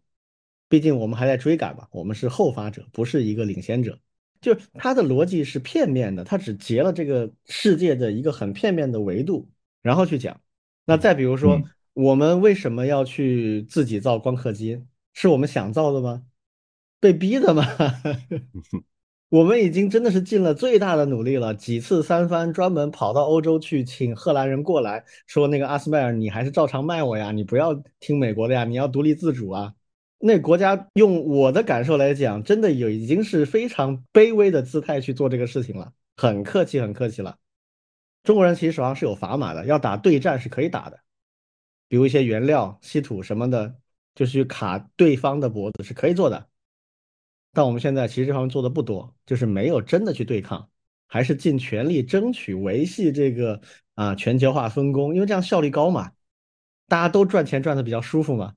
那你说我们不想学美国吗？我们想的呀，我们很想的。有一次我们我跟老庄还有我们以前创学院的一些同事聚会，啊，有一位我们的同事做投资的。他就问了一个问题，很有意思，因为我们在那聊嘛，聊到国际政治，尤其我说的一些话可能比较粉红啊，让他产生了一些疑惑。他说：“哎，我印象中他是八零后啊，我们七零后。他说他印象中七零后的一般都恨国党比较多，怎么听下来我跟老庄好像不属于恨国党？老庄你记得吧？那个 我记得，我记得，那个那个谁问的？嗯，我是这么回答的，我说我其实仍然是一个崇美派。”我仍然很尊敬，甚至很崇拜美国。为什么？我从小到大学的东西都是在跟他们学习。我其实对他们是非常高看的。这个，那任正非任总也讲过类似的话。嗯，那他比我们更老一些了。我们这个身上的这个印记是洗不掉的。但是，但凡我们这些人客观一点、实事求是一点，你就会发现，今天的美国跟八零年代不一样，不是一个东西。嗯，嗯当然八零年代它也有一些不好的地方，那个时候我们了解的不多。我们了解的是他比较好的部分，我们想学的部分，这个没问题。中国人是一贯是比较自傲的，就是我现在落后不怕，我可以学。那跟谁学呢？肯定跟最强的学嘛。我要学就学第一啊，我学别人干嘛？我肯定学第一嘛。那我跟美国人学很正常。所以以我个人而言，我从八十年代、九十年代、零零年代学了二三十年美国，这个印记是洗不掉的。我多次去美国考察、访问，了解他们先进的地方，我也发现他们真的很多很优秀的人才。做了很多很牛逼的事情，什么企业管理啊、创新啊，很多理论一套一套，我都跟他们学的。而且在我的职业生涯里面就用的很好啊，我觉得很很满意，啊，挺好的。但是现在他们做的有些事情，即使我这种印记的人，我也没法赞同啊，因为他在拆自己的家，他以前立主的那些正确的事情，他现在在反对，在干掉他们。所以，我我觉得。这个问题是一个对立统一的，就是你越了解它，你就分得越清楚。它真的有很多好的地方，但是也有很多就是让你没法接受的东西。就像网上有一个梗图，这个多年研究美国的沈毅老师，复旦的，跟我同年的 一张梗图，就是他那个表情很鄙视的说：“美国怎么变成现在这个样子？” 他研究美国三十年，就跟我们做 IT 的时间一样长。嗯啊，就这种。回过头来，咱也没法推测，就是我们碰到的这些文科大牛们，他们到底是认知上出了问题，还是出于他们的利益，他必须要这么玩这是他的生存之道啊，这个咱就不知道了啊。反正在我看来，就主要还是不够实事求是啊。好，那这几个话题我们就聊到这儿吧。下面我们开始我们今年的第一期荐书啊。嗯，王老先讲，好，王老师。嗯，好的呀，我先来讲。对。我今天新年第一期见的这本书叫《开放式协作》，对它其实是一本和开源相关的书，其实也是我们实验室翻译的。嗯，那为什么见这本书呢？对，其实和我们去年的最后一期话题有关。对，因为去年最后一期话题，我这边其实也预测了，像开源今年会继续火热。对，这是第一个。第二个呢，其实在最近。对，就是也是在一些群里，对，包括庄老师啊，应该也在聊到了一些开源的一些价值的一些评估。对，就是开源项目究竟它的价值的部分是啥？对，有的人说，哎，是那一撮的代码。对，有的说呢是它背后的软件啊，还有服务。对，然后呢，可能也挺希望从一些经济学的一些视角去看开源这件事情。对，那这本书呢，其实里面就涉及到了这些。对，那这本书的英文名字是《Working in Public》。对，那它的作者呢是那个纳迪亚，那个伊格贝尔，他实际上是一个资深的互联网的创作者与学者，而且呢也是 GitHub 的产品经理，曾经。对，现在呢更多的是一个自由职业者。对他其实是非常了解懂 GitHub 的。特别是在那个二零一五年到一九年之间，对，在那个 GitHub 的大发展的时候，对，然后呢，他其实是还有另外一个作品，在他这本书之前，嗯，也是我们前面嗯了解开源的时候，叫做陆羽桥数字基础设施背后的隐形劳动，对，因为他特别喜欢从人类学的方式去研究开发者。对，那他这本书当时很吸引我们。我们为什么要去翻译他的一个很重要的点，其实就是他采访了大量的开源社区背后的一些贡献者，特别是一些维护者。嗯，我我一会儿会稍微要提一下的。对，就是他把嗯一个开源社区里面的一些人群呀做了一些分类。哎，有挺多不同的类型的，有过客，有核心的一些开发者。还有维护者那种长期的，然后呢，去对他们做一些访谈，然后呢，去了解他背后的一些现象机制。对，那这个呢，我觉得还是还是挺有意思的。现在他这本书在亚马逊上面的那个评价也是相当好的。然后呢，我们翻译这本书其实也是当时在那个疫情期间，对，那前前后后呢到出版其实也是有两年的这样一个时间了。对，那最后呢，实际上是我们找那个华东师范大学出版社出的。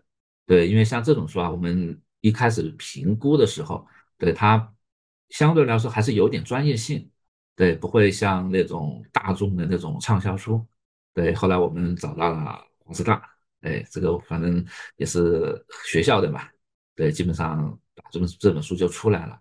对，那那那它里面其实有有有有几点，对我们当时也找了一些那个开源领域的一些一些专家，对，一起来看，对，就是有什么不一样的一些点，比如说就是在过去的二十多年中，哎，它里面就提到。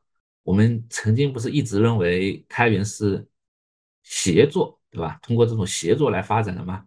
哎，但是作者在里面看到了很多这种从协作转为个人努力的这样一个现象。嗯，很多项目不是的。对，虽然我们那些大项目是，但是呢，你要知道现在很多支撑整个数字世界的一些开源项目，很多都是一些个人的项目，甚至他自己都愿意用个人的方式去做开源。哎，这是第一个。第二个呢，就是，哎，我们以前也是觉得开源其实还是比较崇尚像个人价值，对吧？还有一种理想主义。但是呢，哎，那个作者也是在书里说，现在大家去做一些开源，更多的是一些便利性，便利性战胜了个人价值。而且呢，这个里面它尤其列举了 GitHub，对，因为他对 GitHub 最熟。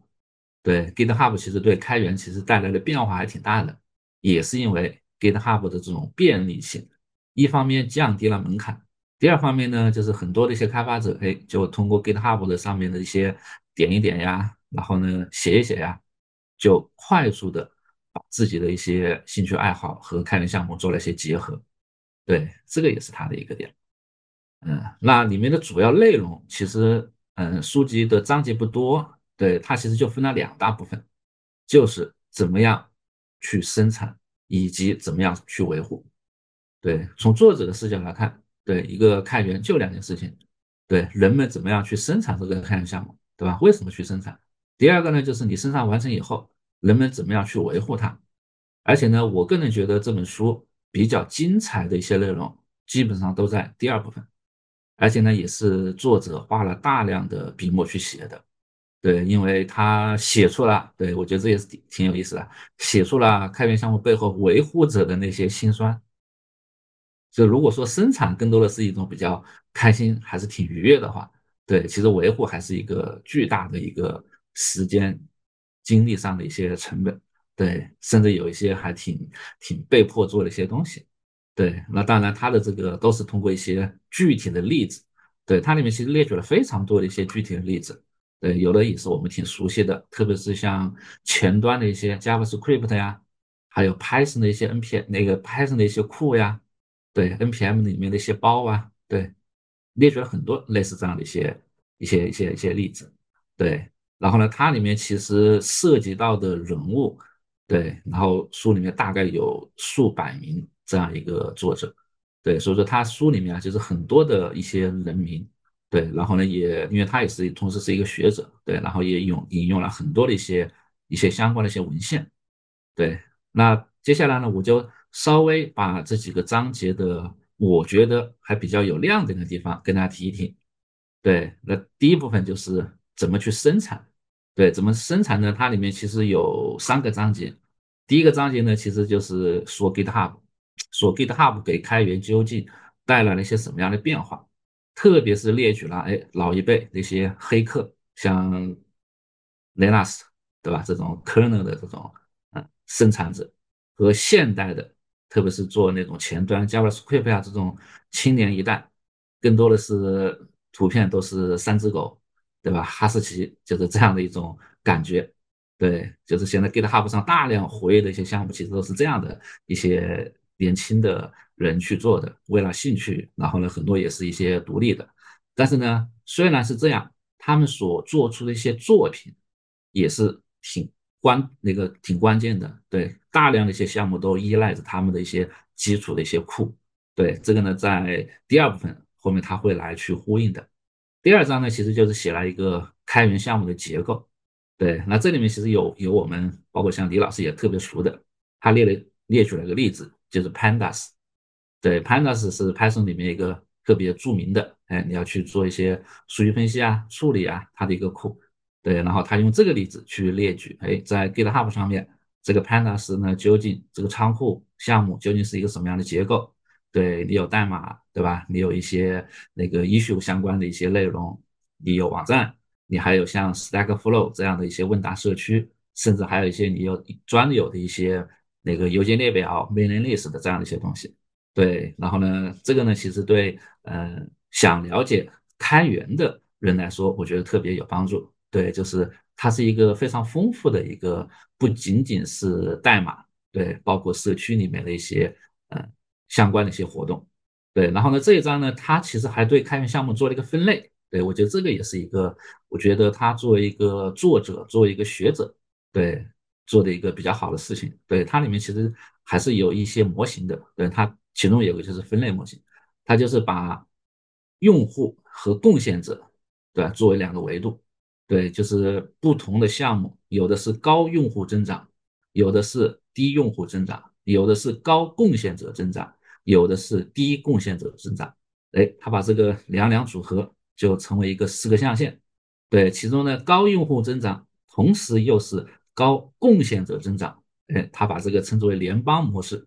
比如说我们的 Rust 呀，就是类似这样的一些项目，用户和开发者哎都增长挺快的，对，相对于来说就属于明星的。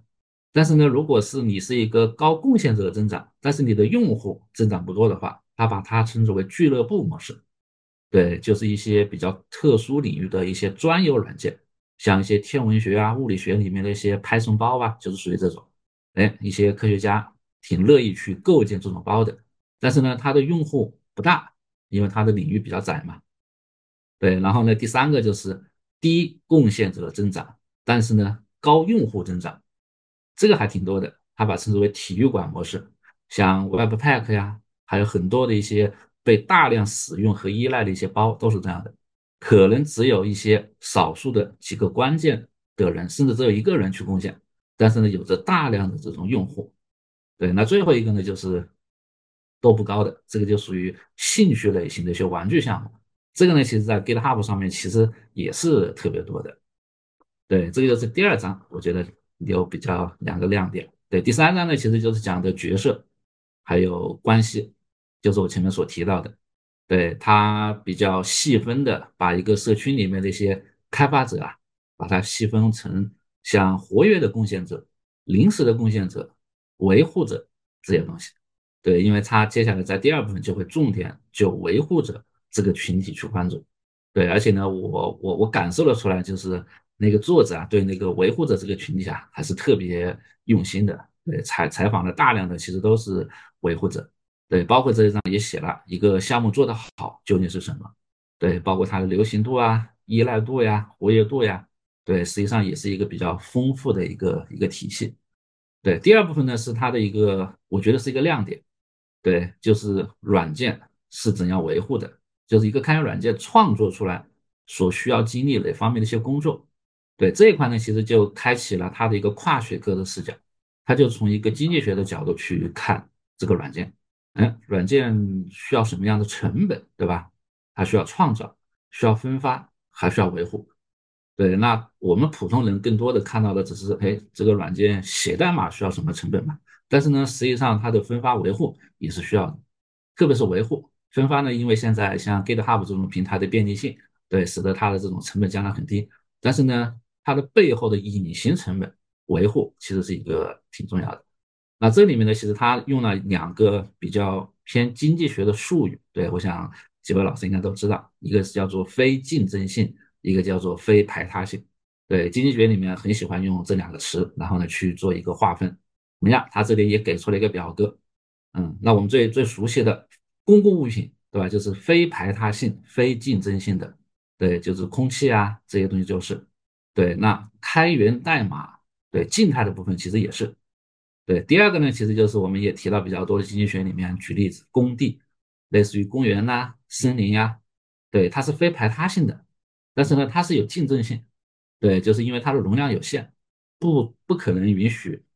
无限多的人进去，比如说一个公园它的规模就一百个人，对吧？当你有一百零一个人的时候，啊，大家就体验会就比较比较比较差。对，那经济学里面还有一个著名的叫做工地悲剧，对，其实也是从这里来的。对，其他两个呢，也是我们日常生活当中比较常见的，像既具有竞争性又具有排他的，就是一些私人物品，汽车呀、域名呀，都是这样的。还有呢，就是一个非竞争性，但是呢具有排他性，就是俱乐部的一些物品，包括订阅制，对吧？还有一些那个像 Netflix、Flix 啊，这些都是属于这个。对，那开源这一块的话呢，更多的是从工地和公共物品的视角去去做。对，那它这里呢，其实提提出了一个结构，就是一个开源项目、开源软件，对它的那个，呃，实际上是由两部分组成的，一个呢是静态的，当它作为一个消费品的时候，它实际上是属于公共物品，就像我们的空气一样，对，就像我们一个开源项目发布了版本，对，它是具有公共物品，像空气一样，每个人都可以获取，并且呢，越来无限多的人都可以去获取。但是呢，如果作为一个生产生产的动态的视角去看，它其实是具有竞争性的，它是一种这个时候呢，它就会变成了一种公共资源，对，因为维护者是有限的，它不可能支撑无限的功能的一些需求，对，这也是为什么他会非常关注维护者，对，而且呢，维护者的稀缺就是注意力，就是这个开源项目背后维护者的注意力。这个注意力，它是一个竞争性的一个资源，对，所以说呢，他他会提出衡量一个开源项目的价值，对，其实更多的不仅仅会从它的那个公共物品的属性，更多的应该从公共资源的属性，就是开发者的这个项目的依赖程度，它的可替代性，特别是维护者的声誉以及维护者的他的一个一个一个一个一个价值，这是它的一个最重要的。对，而且呢，他也提了一些评估代码价值的一些一些策略。对，这个呢就非常应景我们前面，特别是包括现在国内很多的都是拿代码的行数啊、那个时间数啊去评价一个项目的一个价值的一个一个方式。最后一章呢，其实就是想解决维护者注意力稀缺这件事情。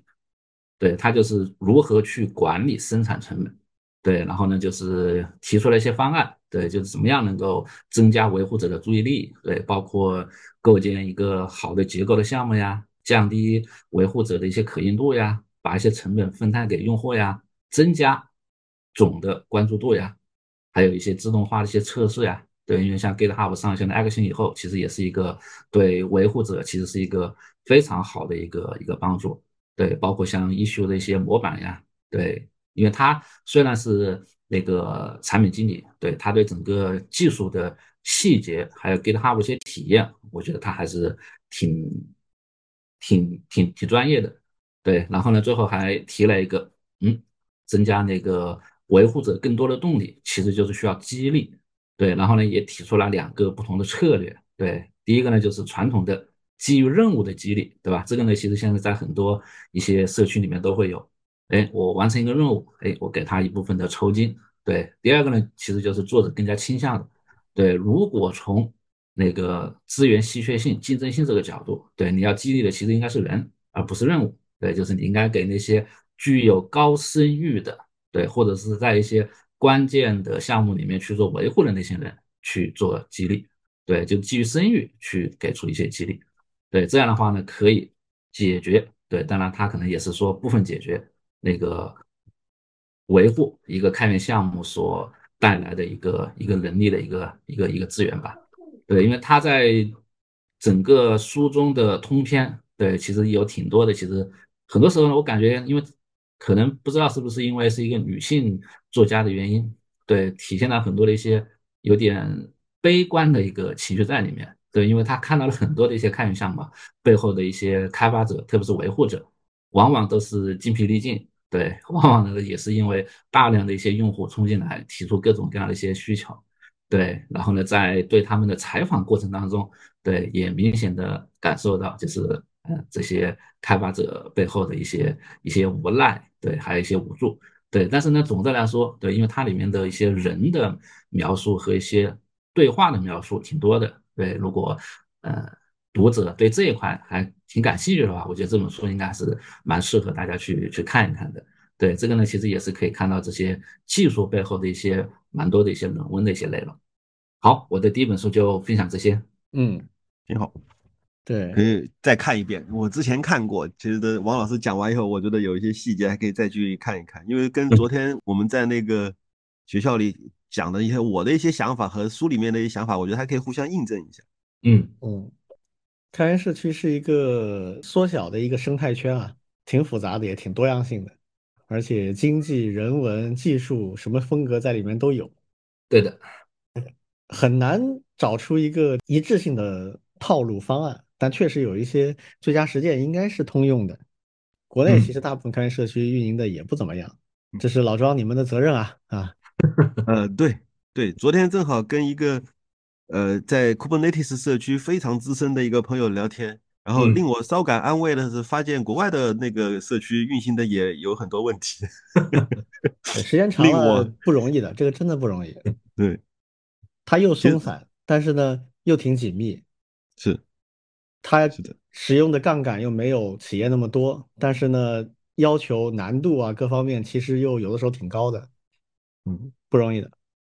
对，好，这个其实跟我等会儿要介绍的这本书有关。好，你来吧。啊，这本书的名字的话呢，就叫做《规则为什么会失败》。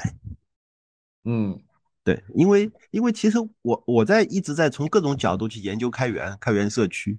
其实开源社区当中也有很多规则，但是有些规则可能是有效的，有些规则就是无效的，有些规则还会起反作用。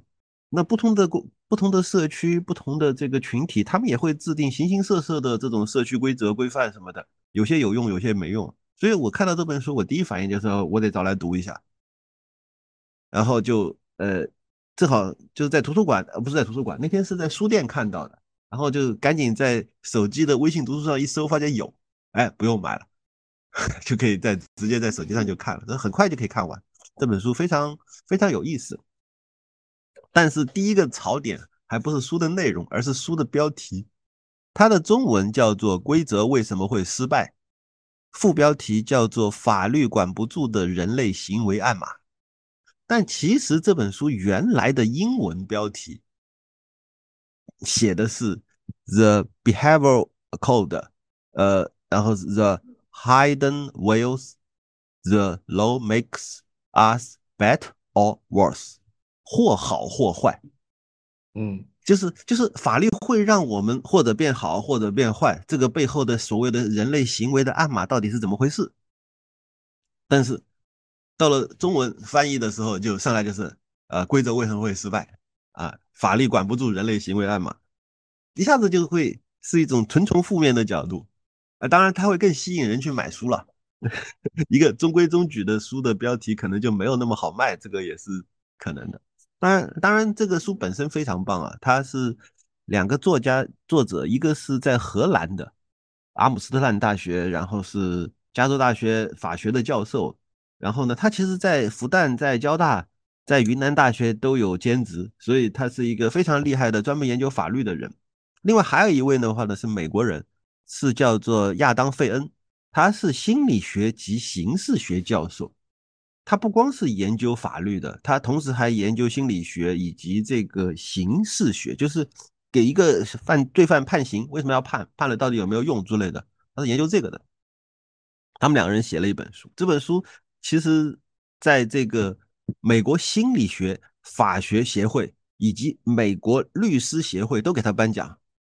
在法学、经济学、社会学和心理学的一众领域的专家都会推荐这本书，所以这是一个非常综合性的呃一个书。但是呢，很好很好的一点就是它其实非常容易看懂，因为它从头到尾都是举各种各样的案例，然后再从案例在背后再讲这件事情是怎么回事。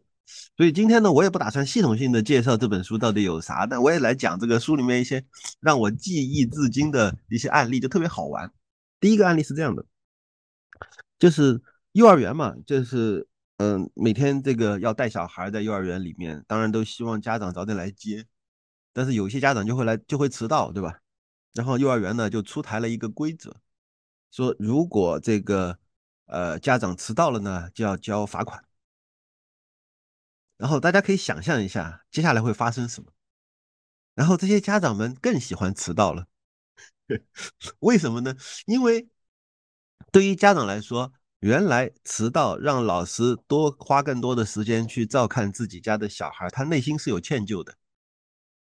但是现在一旦有了罚款以后，他心安理得了，他会认为这是一笔费用，这笔费用就是委托老师照看小孩的费用，那我都出了钱了呀，而且无非就是出这点钱嘛，每次多少钱，然后就更喜欢，呃，迟到了，所以事与愿违啊，这个其实是很有意思，就是我们还可以再去深入思考这个案例，当然这个书里面没讨论啊，我们假设。重新制定罚款的条款，比如说累进罚款，比如说第一次十块钱，第二次二十，第三次四十，第四次八十，会不会改善这个呃家长迟到的情况？也许可以，也许不行。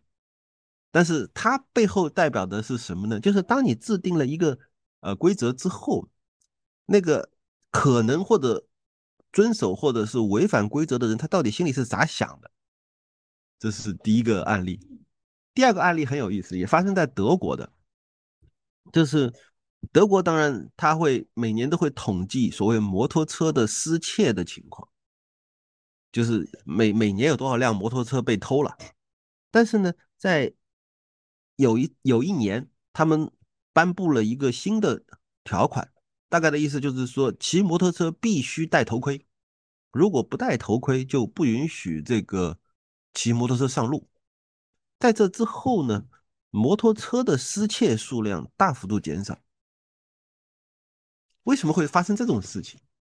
我们再去分析这个原因，后来就发现它看上去很诡异，但其实很合理。就是绝大多数的摩托车失窃案，就是小偷走过路过，看见那辆摩托车很容易撬掉，于是他就偷走了。这是一个随机性的行为。但是有了这个头盔的这个规定之后呢，那个小偷走在路上看到一辆摩托车的时候，他会发现自己还没戴头盔，偷了骑在路上会太显眼，很容易被抓，因为跟其他这些戴头盔的骑摩托车的骑手是不一样的，一看这个车就不是他的，所以呃，经过一种很奇怪的心理之后，他决定不偷这个摩托车了，就是。这是一个很神奇的心理，但是呢，就是所谓的意料之外，情理之中。这些偷车贼，他发现自己身上手边没有带一个头盔，于是他就决定不再偷车了，所以摩托车的失窃情况就大幅度减少。这个背后其实也是一种行为心理。再讲一个，还是一个案例，很好玩，就是呃，公交车，呃，就某一个景区的公交车吧，它因为没有售票员，反正就是靠自觉。所以很多人呢，就是就逃票，在这个公交车上逃票，然后呢，他们就这个公交公司啊，就出台了一个新规则，意思呢就是说，这个彩这个公交车的这个车票附带这个彩票功能，就是你你买一张车票，回头你可以抽奖，说不定就能中奖，中奖完了之后呢，你可以到他们这个公交公司去兑奖，于是呢，这个逃票行为大幅度降低。而且更有意思的是，呃，公交公司因此还赚了。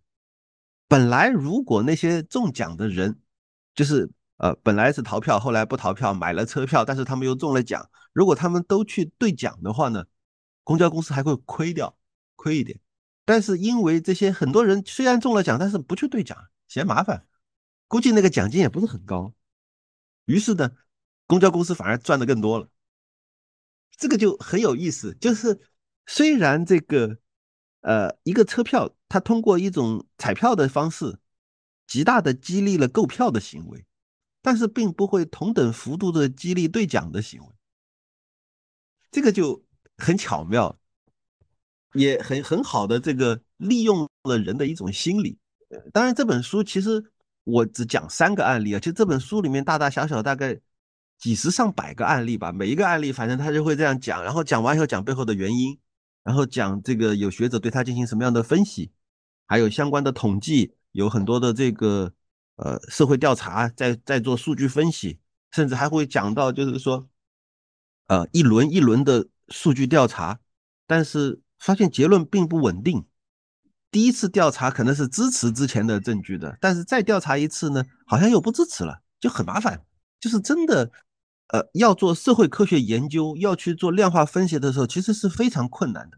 怎么样才能够得到一个稳定的统计结果，以及有说服力的一个解释，其实都是很麻烦的事情。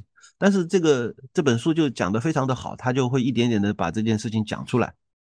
而且这本书其实它案例覆盖欧洲、南北美洲、东亚多个国家，包括刑法、税法、治安法、环环保法、交通法，还有这个政策、保险政策、企业内部的制度、机构的安全准则等等，他都会讲。啊，对，就比如说再讲一个案例，讲的是美国的高校，呃，美国高校里面会制定。甚至是厚达上千页的安全规章制度。为什么一个高校要制定这么上千页的规章制度呢？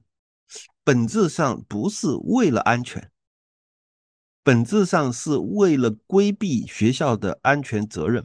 对，一旦这个学校出了任何安全事故，学校委托一个律师去应诉的时候，就说：“你看，我们规章制度在这。”我们已经制定了这么严密的规章制度了，再出问题就是肯定是老师的事情啊，或者是学生的事情啊，或者是做实验的人的问题啊，不是我们的问题。对这些规章制度的目的就不是为了真正的为了安全。那当然，这个背后的潜规则就很有意思嘛。反正他就举了很多很多的，我我有时候会想到一个，会会觉得哎，拿出来再回味一下都很好玩。嗯，对这本书呢，其实。它综合了心理学、经济学、社会学、法学众多的社科研究，而且会指出人类行为背后的一些潜藏的客观规律。有些时候呢，就是什么什么呃规则成功了，为什么会成功？有些规则为什么会失败？其实它都会有一些分析啊，有一个很很系统性的分析，也是我另外有本书我没看，但是我知道那是一本很好的书，叫《思考快与慢》。就专门是讲人类的有两种思考习惯，叫快思考与慢思考。什么意思呢？就比如说，在一些简单问题上，在一些需要快速做出判断的问题上，我们我们经常会呃以直觉的形式去做事情，这是快思考。但是如果这件事情呃或者说给了我充分的时间，同时呢又比较的事关重大。这个时候，我会比较倾向于用另外一套思考逻辑，叫慢思考的逻辑，去去权衡利弊，去做出我的比较合理的决策。而很多的法律法规、规则制度制定出来之后，其实它都有一个错误的假设，是认为人们会首先去阅读并理解这些法律。同时，在自己的日常行为中，经过深思熟虑的思考而决定不去违反这些法律。但事实上，很多时候人们根本不去看这些法律，不会看。然后呢，他们在日常的行为当中呢，也只是凭借当时的自己的本性、直觉，做出他认为合理的行为，很有可能就不是合法的。那这本书其实。他到最后言辞非常恳切啊，就是其实是在痛斥当前的法学界主流的法律教育和训练，就认为现在的法律就依然没有认真的去探讨法律如何塑造人类行为，去去吸收关于社会科学、行为科学的很多见解。法学教授在法学院上课，而犯罪学家、心理学家、社会学家、组织学家。以及其他社会科学家在其他院系授课，互相之间都不通的。而且长期以来，他认为法律界从来不需要关注法律在塑造行为、防止伤害等方面的影响，他们只关心专注于解决争端和法律分析，因为这是法律业务的常态。而且法律业务当然也是一门好生意。就就他其实一直在痛陈这件事情，就是说这个我们。错了这么多年了，我们当前的法律体系必须要接纳一种新的叫行为法学这样的一套新的学科，重新评估法律关于行为的错误假设。就比如说，你就会，你不要去假设所有人都是深思熟虑、熟读法条然后去行动的，不是的。我感觉他这个是群体行为学跟法学的交叉学科。对对对，非常多，很有意思。对，然后其实对于我们来说。我们读这本书，当然第一个享受就是可以看到很多很多案例，嗯，以后可以拿来做谈资，都都很好，对吧？但其实也会对你有所启发。但另外一方面呢，就是回到开源社区，回到就是我们在社区里应该如何制定规则，我们如何制定那些社区的人会遵守的规则。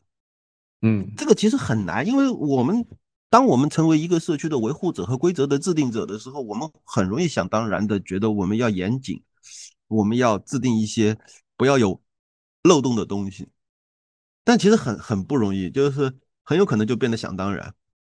这个时候，呃，可能最简单的一个做法就是将心比心，就是你自己制定了一堆规则以后，你自己回头再看看。那些规则如果长到超过一页 A4 纸，你应该就不会再看完了。嗯哼，对，这是一个很简单的关于制定规则的事情。另外一个就是要反思我们如何去遵守规则。就是当然，他前面在说到说快思考和慢思考，然后人类在行为的时候通常是以快思考、以直觉的方式去行事，而这种时候往往会触犯规则、触犯法律。那么我们其实有时候是需要警惕的，不要让自己太过于随意的完全不管法律和规则，这个时候有可能会让我们陷于某种呃不利的处境。那么其实呃，当然我们都相信一个人类在快思考的时候能够快速的做出决定，但是我们必须经常的反省自己的行为和行为逻辑，以尽可能的不要去。啊潜意识的去违反规则，这也是这本书能够给我们的一些启发和和帮助吧。OK，就先介绍到这里。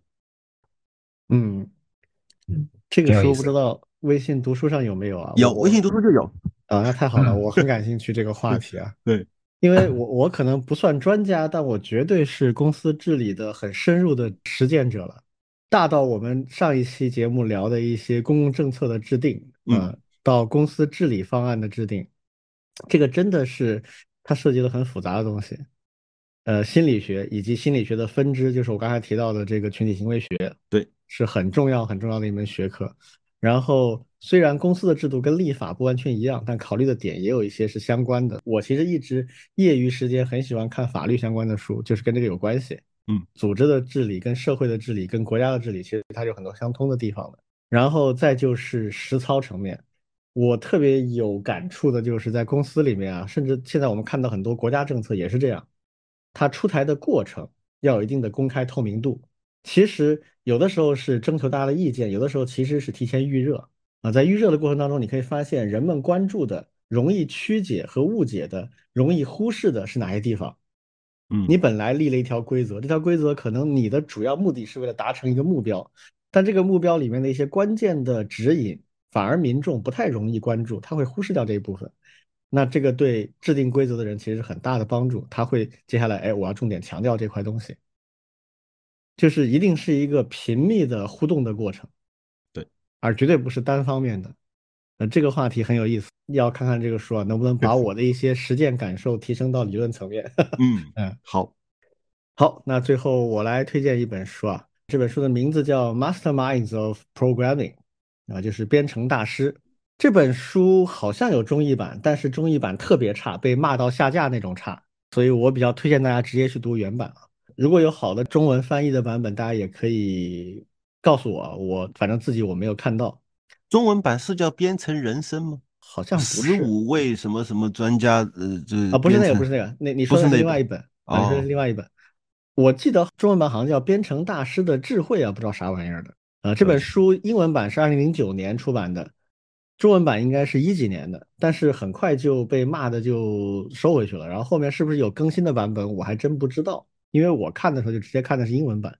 实际上，英文 mastermind 这个词，虽然它里面有 mind，但其实它跟智慧啊、头脑啊，嗯，没有直接关系。mastermind 就是指的大师，它的意思是就是最顶级的头脑，大概这个意思啊。就 programming 里面最顶级的头脑，实际上还是指的那些人嘛，啊，那这本书呢，它体力上呢是一本访谈录，它实际上是一个访谈录的形式。它的编者叫 Federico Biancazi 这名字听上去像一个拉丁裔的人啊。他是一个 freelance interviewer，就是他是一个自由创作者，专门做访谈的，就是以做 interview 为他的主要的特长。啊，就去访谈、制定计划，然后去访谈一些名人，然后供稿给杂志或者直接出书。那这本书呢 o r e l y 啊，著名的这个科技出版社 o r e l y 请他去策划的一个书。那这本书呢，他访谈了十七个编程语言的作者。我为什么想推荐这本书？就是前不久我们聊过一些关于编程语言的话题，我们听友群里面也有人就一直建议我们聊聊编程语言。那编程语言这个事情，对我们来说一个风险就是聊起来就没完啊，而且特别容易散，嗯，所以轻易我们不太去聊这个话题。但是我想推荐这本书来，呃，满足一部分我们听友的这个需要。啊，这里面有很多有意思的一些事情，因为这些人都是绝对顶级的业界的这种专家了。他这本书是因为是零九年嘛，所以其实就没有覆盖到最新潮的那些语言，什么 Golang 啊、Rust 啊，他就没有覆盖到。然后二零零九年已经去世了的一些。呃，顶级的语言的发明者，那因为已经不在人世了，他也没法访谈，所以这里面有些他就没有弄到。还有一个我非常遗憾的是，他没有去访谈 Ruby 的作者，我猜可能是语言问题。Ruby 作者是日本人嘛 m a s 的英文只能说很一般，或者他就干脆找日本人麻烦，他就没找了。反正没有 Ruby 啊。那这是哪些语言呢？十七个语言里面覆盖了主流的几个面向对象的语言。啊，C 加加、Java、C Sharp，啊，Objective C，还有一个比较小众的叫 Apple 啊，还有三个在当时算比较有代表性的函数式编程语言啊，分别是 APL、ML，还有一个叫 Haskell。这个里面名气最大的肯定是 Haskell 啊。那另外两个呢，在当时也有一些应用，现在几乎没人用了。呃，比较函数编程语言比较少。然后还有几个是用的非常广泛的脚本语言，就是用来做 glue，就是我我们称为叫胶水型语言啊。呃，这个里面有 AWK、Perl，还有 Lua，还有 Python，但是没有 Ruby 啊，就是说很遗憾的一个点。然后有两个很有代表性的嵌入式环境的语言，一个是 Force 啊，用来写那些 bootloader 的，还有一个是 PostScript。另外还有三个很难归类的这个很特别的语言，一个是 Basic，一个是 SQL，一个是 UML，一共十七种啊。嗯，这个书呢就不可避免的会涉及到一个问题，就是说，呃，如果对编程没有背景知识的，可能就不会太有兴趣。所以我们听友里面可能有一部分。呃，对这个领域不太了解的，那可能他也就不会看得下去。但是对于对这个领域有兴趣的人呢，我觉得这个书是非常值得一读的。它这个里面除了一些很常见的语言以外，几个比较少见的，像 APL，它是一个 IBM 的主机系统上的 Lisp。IBM 主机系统很奇怪，它是个很封闭的体系啊。它在那个时候，IBM 三六零、四百那几个体系，它是独特的操作系统、独特的编程语言、独特的应用程序。呃，但是它封闭性很好，而且安全性很好，所以也用了很长时间。但现在基本上就没有人用了啊。这个 APL 就这样一个，当然它是 Lisp 的一个呃方言。另一个像 ML 叫 Meta Language，这个实际上是 OCaml 的爸爸啊，这个祖先，后面派生出了像 OCaml 这样的一些呃函数编程语言。还有 Force，Force 是用来写固件啊，然后 Bootloader 啊这样的一些。板上芯片的那种语言，这几个呢就相对比较小众啊，就我就不会专门去提它了。但是这里面有一些是非常常见的，像 C 加加、Java 啊、J2C 啊，还有像什么 AWK、Perl，这些都是用的非常非常广泛的。那这本书呢，它因为体力是访谈，那就是一个语言作者一章啊，看了可能是一个人，也可能是好几个人共同创作的，反正就是一个语言一章，一共十七章。然后每一章它结合这个语言的特点以及这个人的特点去设计了访谈的问题，然后追问，然后讨讨论等等啊，那这个就难免会有那种脚踩西瓜皮滑哪算哪啊，这个是很正常的。所以这个书不适合你去作为编程语言学习来用啊。如果你要系统的学习一个语言呢，你当然应该去看那个语言专门的教材。嗯，它比较适合什么呢？就是考古和八卦。如果你想去考古一些现在已经很难碰到的语言或者特性或者人啊，或者你想了解你感兴趣的语言背后的一些八卦，哎，那这个很适合。而且这个书也不需要从头到尾读啊，就是你哪个感兴趣就看哪个。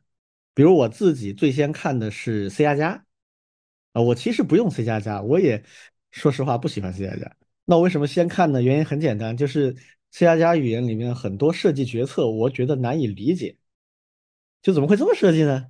哎，我想看看大佬到底怎么想的。呃，结果很有意思啊，大部分情况下我感觉还是能说服我的。就是，哎，我觉得它这么设计还是有道理的啊。我当时想的不够清楚，但是即使这样，我也还是不会去碰 C 加加了。然后 C 加加的看完了，我就看了另外两章，一个是 Haskell，一个是 Objective C。原因是这两个都是我非常非常喜欢的语言。Haskell 是一个纯函数式编程语言，一般我们都把它称之为叫函数式编程语言的圣杯啊，但是是个非常难搞的圣杯啊。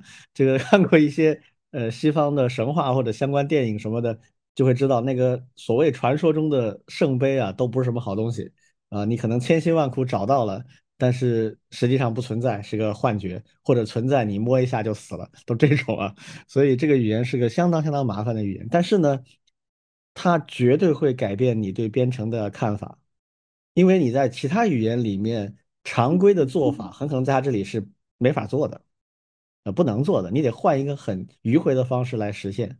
但是在其他语言里面，可能特别麻烦、特别难控制的一些点，在它这里可以控制的非常好。它是一个完全不一样的编程范式啊，所以 Haskell 我看了它的这个设计的一些哲学，还有一些他们的考虑，很有意思。那另一个 Objective C 呢，是我个人心目中认为最好的面向对象的语言，它汲取了面向对象里面最好的那些思想，但是扔掉了那些。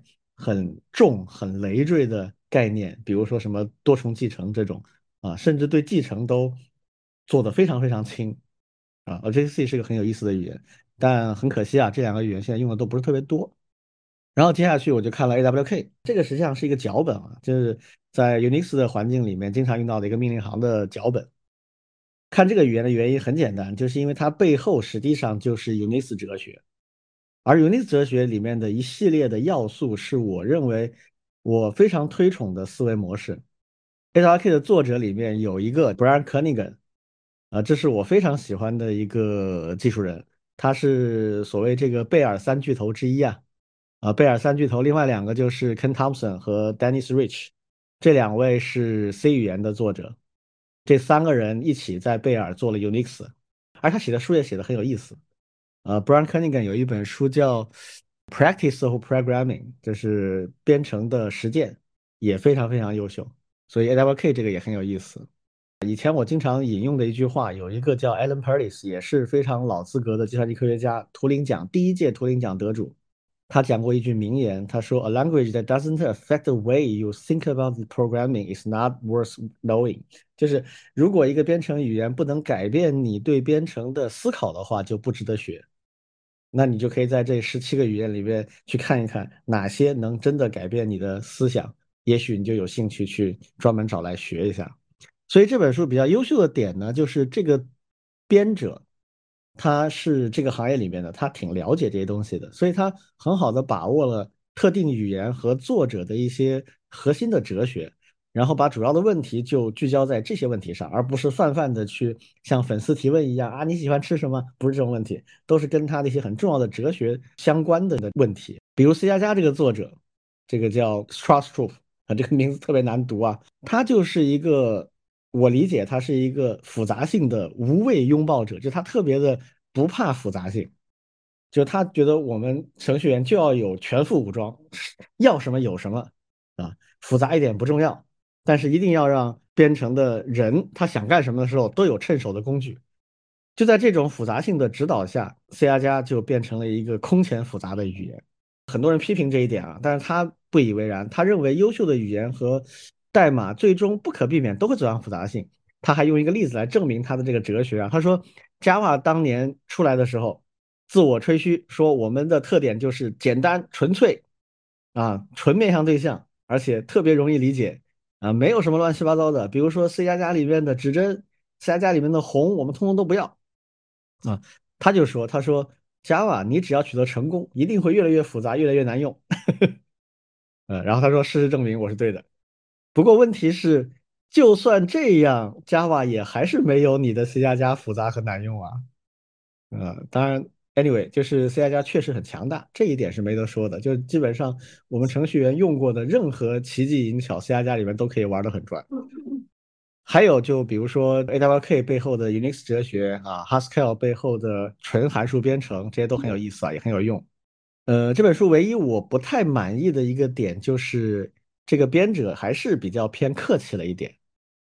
就是我看这本书里，经常我会冒出来的想法就是换我换我我来问啊，比如说 C Sharp 的这个 Anders 原来是博兰德公司的啊，他做了 Turbo Pascal，做了 Delphi。那所以编者肯定就问了很多跟 Turbo Pascal、跟 Delphi、跟 C sharp 进行比较的问题，但总的来说还是比较客气。我当时就想说，哎呀，我如果我我有机会的话，我真的很想问他一个问题，就是你怎么能够把 Donet Form 这样的东西整的比 Delphi 难用那么多呢？你明明已经做了一个 Delphi 和它配套的 VCL 的那个组件库，为什么 Donet Form 会做的那么的难用？啊，当然他可能会回答说。My good taste is not your good taste。他在书里面就这么回答了，这意思就是说，我认为的好品味，你不一定认为是好品味 啊，把它归结为一个品味问题啊。所以总结一下哈，这本书我觉得，呃，非常适合考古和八卦。如果对编程语言感兴趣，如果你看着看着觉得就是说某个你原来不熟悉的语言，你觉得哎很有意思，想去学一学，那这个就属于你赚到的额外的 bonus。啊，这个是我今天推荐的这本书啊，《Masterminds of Programming》。嗯，挺有趣的。好，看王老师还有什么要补充吗？没有了。好，那我们今天就到这里啊。呃，大家记得，如果有什么想我们在一百期或者是周年活动当中去讨论的问题或者其他的建议的话，从现在开始就可以在各个平台上给我们留言去表达你们的观点了哈。嗯。好，那今天就到这里啊，谢谢大家。好，好，拜拜。嗯，拜拜。